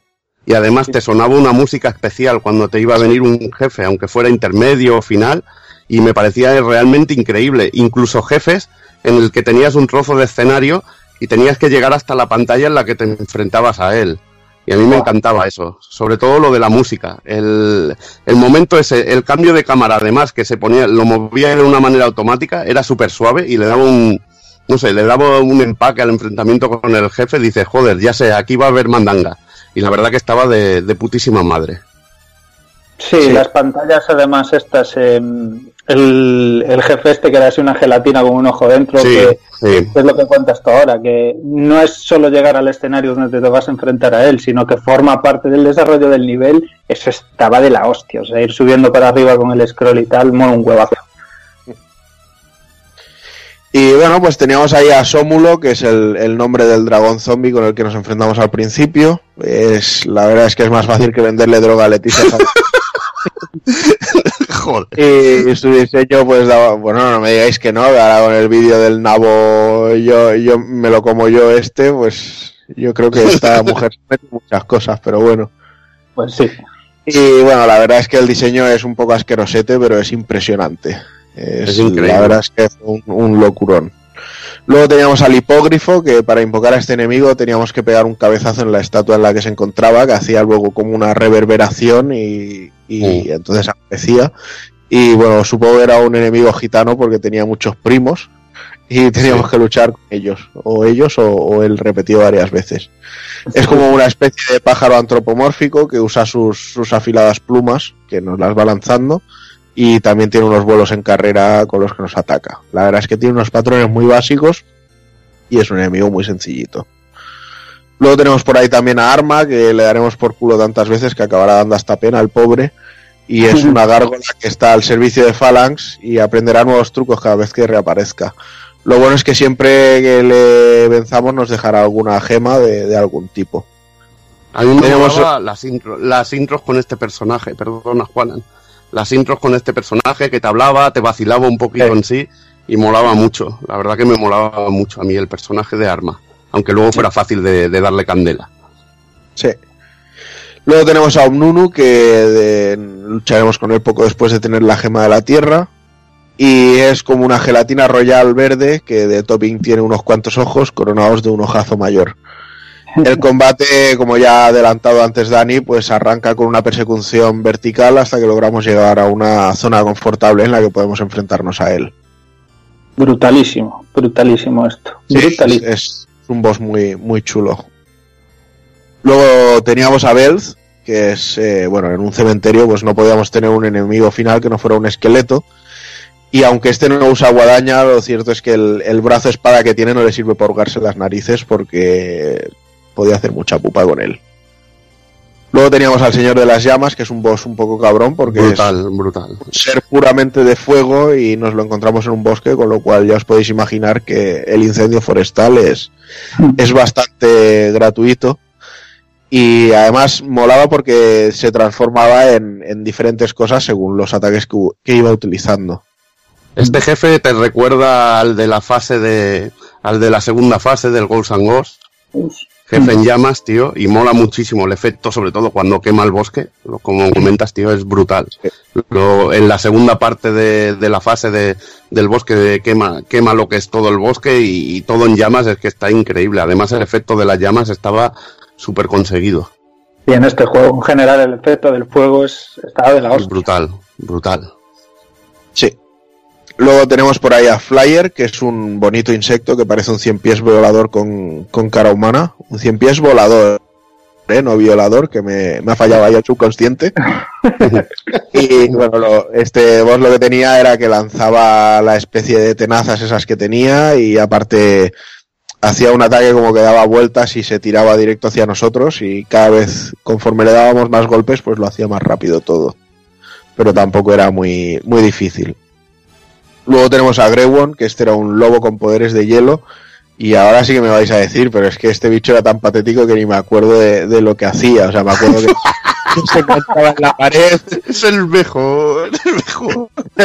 me, acuerdo, me acuerdo que tenía un destello también, que lo hacía como invencible durante un momento. Pero ya te digo, y, y- y me pasé el juego hace un par de meses para hacer el, el- el retro del, del canal de YouTube, pero es que no. Es un boss de los que menos me han marcado del juego. Así como el resto los recuerdo en cada momento, eh, este no. Pero bueno. Luego tenemos a Skula, que es un bicho extraño que es como si fuera un Skylander Swap Fusion de esos que tienen los niños de Kafka, que se quita la cabeza y te la lanza y entonces son dos bichos. Luego tenemos a Crawler, que este también tiene un. nos va persiguiendo en, en scroll horizontal esta vez, y, y luego pues acaba siendo un, un inmenso bicho de, que parece como de barro con, con dientes, y que nos lanzará unas bolas que se convierten como en unos zombies raros, y solo le podremos atacar cuando, cuando abre el ojo. Luego ya teníamos a Holozurion, que es una babosa caracola gigante a la que nos enfrentamos en el agua y que ronca más fuerte que Kafka y que Hazard juntos, haciendo que se marea cambie y así tengamos que esquivar las porquerías que nos lanza. De verdad es que pegaba unos brancazos el bicho que, que tela. Este era molón, muy bestia también. Ah, Muy guapo, muy guapo, aparte tamaño descomunal, tío, en la pantalla. Luego ya nos acercamos a lo poquito que nos queda, que es Phalanx, nuestro gran enemigo en el juego. Es el que nos ataca por traición, nos quita la- las joyas, las gemas, perdón, antes. Y tiene dos formas que, si no recuerdo mal, había que encaminar con alguno de los finales buenos el juego si queríamos ver ambas formas, que es lo que os decía antes. Que se transforma en un bicho que ocupaba casi toda la pantalla y además teníamos que ir en unas plataformas, pues si no había lava y, y nos hacía polvo. Muy Y lo- cabrón, tío, muy cabrón. Y ¿eh? Los, Muy los con él muy guays. Sí, muy chulo sobre todo esta, esta forma final que comentas, que es ahí súper grande, que ocupa casi toda la pantalla, parece hasta que está ahí como sentado en un lado, que es eh, muy recurrente en casi toda la saga, ¿no? Que casi todos los final bosses, pues en su última, última forma son así de este tipo, ¿no? Te enfrentas a ellos, eh, rollo un enemigo súper grande, ¿no? Un tamaño titánico y, y de aspecto sentado, casi, como quien dice, eh, zurrándote, ¿no? Y luego pues ya tenemos al demonio de la oscuridad, que es el boss opcional, que solo nos podemos enfrentar a él si tenemos todas las gemas y, y la del infinito. Y como decíamos antes, también tiene dos formas, solo que esta vez ya no, no será sentado, sino que eran dos más normalitas de tamaño. Aunque bueno, este sí que es un combate que, que hay que sudarlo. Y, Pero para, pero para ti nada, ¿no? bueno, este sí, eh, no te creas. Ah, bueno, vale, vale, vale. No Soy, soy humano, soy humano. Vale, vale, vale. Bueno, y nada, eh, pese a todas las posibilidades jugables que tenía Demon's Crest y el espectacular acabado técnico, lo que os comentaba casi al principio del programa es que parece que el juego no vendió demasiado bien. Y de hecho, eh, Capcom tuvo problemas y se dice que había gente que lo devolvía en las tiendas, o sea, que, se lo llevaban y, y les desagradaba tanto que no los querían. Yo creo que quizá es que el, el concepto de juego para personas adultas llegó más con el boom de las 3D, de las Saturns y Playstations y demás, y también más la, la casualización, por así llamarlo, al, al público más adulto. Y yo me imagino pues que este cartucho lo comprarían los padres para los niños y verían, pero ¿qué es este maldito bicho? Y, y lo devolverían, no sé. Quiero pensar que sería algo así, pero... eh, Tampoco es un juego que se distribuyeron muchas unidades, ¿eh? Un juego bastante escaso y no sé, y puede pasar lo mismo que el fenómeno. ¿Recordás cuando salió el Bloodborne? Que devolvieron muchos porque decían, coño, esto es infernal, no hay quien lo juegue esto. Sí. Podría haber pasado algo así, pero yo pienso que era un juego que además, bueno, en toda revista que salió, eh, tuvo su tuvo su unas notazas y una Sí, sí. de esto de la crítica brutal. Lo que pasa es que eso no significa que fuera que tuviera que triunfar a nivel No, no, no, comercial. cua- no cuajó exacto con el público comercial. Ahí está. Aparte la época no era buena porque es lo que tú comentas también, que estaba en pleno apogeo con las consolas de 32 bits de los últimos juegos que salían y bueno, luego lo dicho, luego el, el tiempo lo ha puesto en su sitio y es un juego de culto, así diciéndolo directamente, es que es un puto sí. juego de culto. Sí, con letras mayúsculas, vaya, o sea, y, y tanto, y tanto que es de culto, o sea, no se equivocaba para nada eh, al principio cuando decía que se atrevía a decir que era uno de, de los mejores y no eh, top completamente dentro del sistema este cartucho, y es que no es para menos, o sea, es una auténtica pasada, y como todo, pues el tiempo lo pone en su sitio. Sí, pues además ya te digo, o sea, a nivel gráfico mm, los sprites estaban súper bien trabajados, quizá un poco falto de, de enemigos, eh, no finales, sino enemigos normales, que, que solían ser bastante recurrentes, pero el trabajo de sprites se, se nota muchísimo amor, las animaciones, sobre todo las de Firebrand, eh, la paleta de colores también está increíblemente bien trabajada. Y no sé, bueno, el, el uso del modo 7 en, el mapa, la, la cantidad de situaciones, la- los detallitos que le han dado, no sé, yo creo que hacen que técnicamente el juego sea un broche. O sea, que no, que no se le pueda reprochar prácticamente nada. A mí, lo, bueno, lo que... ah, perdona, habla, habla Dani, ahora comento yo, habla, habla, perdona. Digo que sobre todo el detalle enfermizo que tenía esa Capcom de, de la época, ¿no? Que animaba hasta la última tontería que vieras eh, en la pantalla, ¿no? Y aprovechaba el 100% el sistema en el que estaba trabajando. De hecho, aquí, pues eso, la libertad que querían implementar, pues con el modo 7 para mm, volar a través del mapa y es que todo el escenario estaba súper bien detallado. Las animaciones de, de Firebrand en este caso para, para hacer 50.000 historias eh, en todas sus transformaciones además son una puta locura. O sea es que ese nivel de enfermedad en, en el detalle en la animación en los fondos que son de, de quitarse el, completamente el sombrero el trabajo titánico que hay detrás de, del detalle en los fondos de, de todas las pantallas del juego es una puta locura. Y esto es lo que hacía Capcom en la época. Y como, como estamos hablando justo ahora, me hace gracia que es que en el momento fuera poco popular y sin embargo, pues con el paso del tiempo se, te das cuenta, ¿no? Eh, a caballo ya ha pasado que es un juego de culto, ¿por qué? Porque lo merece, porque se ve que detrás hay un trabajo, pero que no es de este planeta. Vaya, yo es que, bueno, yo lo he dicho, lo, lo vi el, por primera vez del juego en una, en una Consoles Plus y me quedé flipado. Digo, joder, tío, vaya diseño de sprite, vaya diseño de escenarios. Creía que era una recreativa de Capcom. Cuando supe que era un juego de Super Nintendo, tío, es que no me, no me lo, no me lo explicaba, tío. Es increíble el detallado, por ejemplo, entras en la primera fase, el cementerio, el detallado de escenario detrás, los sprites son increíbles. Eh, Juan lo dice, no había mucha variedad de enemigos. Lo que a mí me gustaba es que en cada fase había enemigos diferentes que al menos habían sus dos o tres enemigos, pero eran diferentes en cada fase.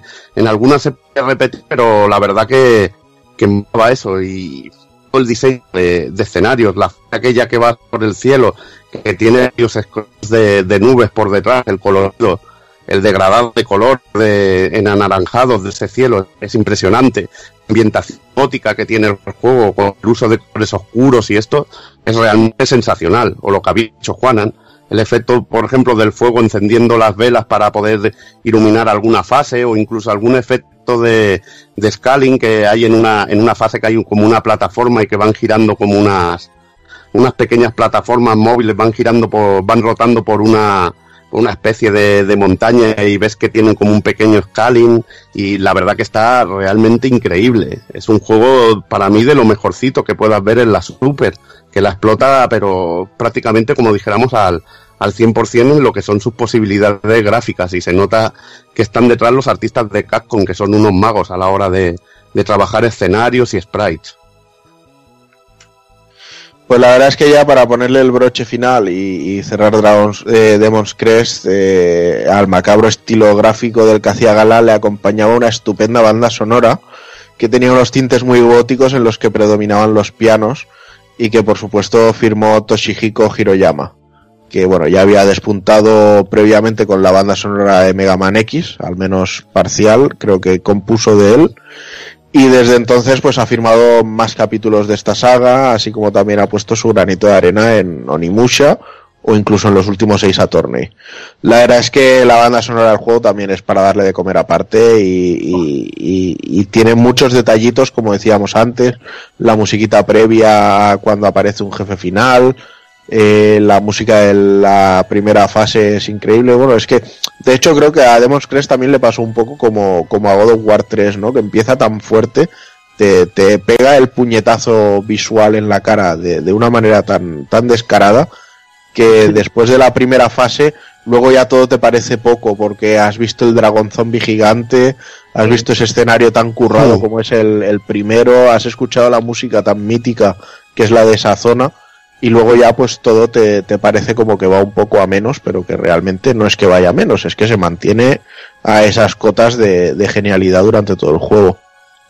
Sí, para mí mantiene el tipo todo el rato, o sea, quizás sí que es fácil eh, caer en el rollo de que el juego va para abajo después de semejante comienzo, pero no, o sea, sin duda mantiene el tipo y es lo que dices, o sea, aquí ya en el caso de la Super con el, con el chip de sonido y la manera que tenía de trabajar samples y demás, eh, sí que se notaba mucho más y se podía hacer muchísimo mejor esa parte, esa parte que venimos comentando todo el rato en el programa, que es darles ambientación eh, macabra, oscura, con toques eh, de piano increíbles, eh, notas sostenidas todo el rato, todo mm, esa atmósfera mítica que tiene toda la saga y que, joder, macho, o sea, que aquí lo hacían de una manera que es que lo hacían aún por encima, que es que se te quedaran pegadizas esas melodías oscuras, ¿no? Y luego vas por ahí, ibas por ahí con esas melodías resonando en la cabeza que parecías eh, medio emo, macho, es la hostia, es la hostia lo que consiguieron con esta banda sonora.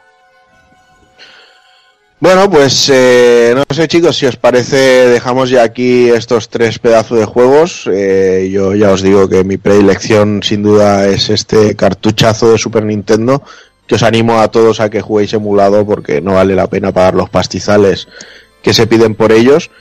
Y nada, te doy otra vez la palabra, Jordi. Pues nada, pues eso, cerramos y vamos a, vamos a por el ending, va.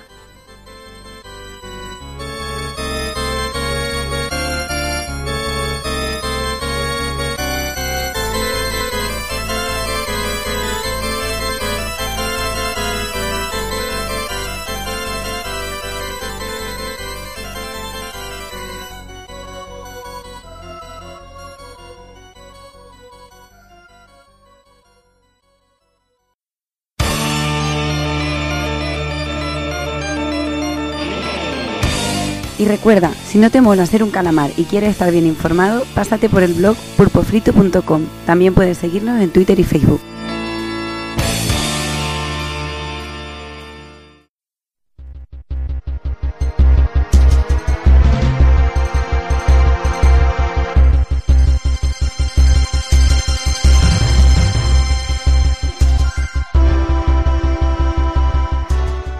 Pues nada, de- dejamos ya aquí las cositas. eh, ya lleva mucho ratito hablando de demonios y ya va siendo hora de, irse a dormir.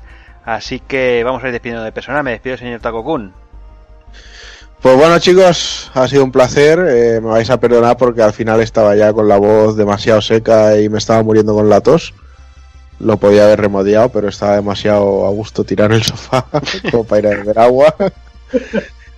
Y nada, ha sido un placer volver a hablar eh, de, de, de en mi caso, que le tengo mucho cariño, ya lo sabéis. Y nada, y a seguir dándole fuerte al Zelda, a pasarme santuarios como un cabrón, para poder analizarlo en el próximo podcast, si se tercia.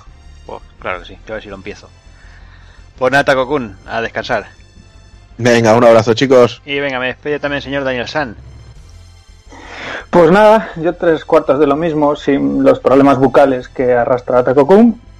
Pero bien, bien, eh, una auténtica, un honor poderle dar el sitio que merece aquí el amigo Frybrand, el, la gárgola que todos llevamos ahí en el corazón, para bien o para mal, la gárgola hija puta, que bueno, tuvo esta cosecha de buenos títulos, la verdad, esta trilogía, y que, joder, que se merecía, se merecía un programita, un programita haciéndole los honores que no le hace Capcom.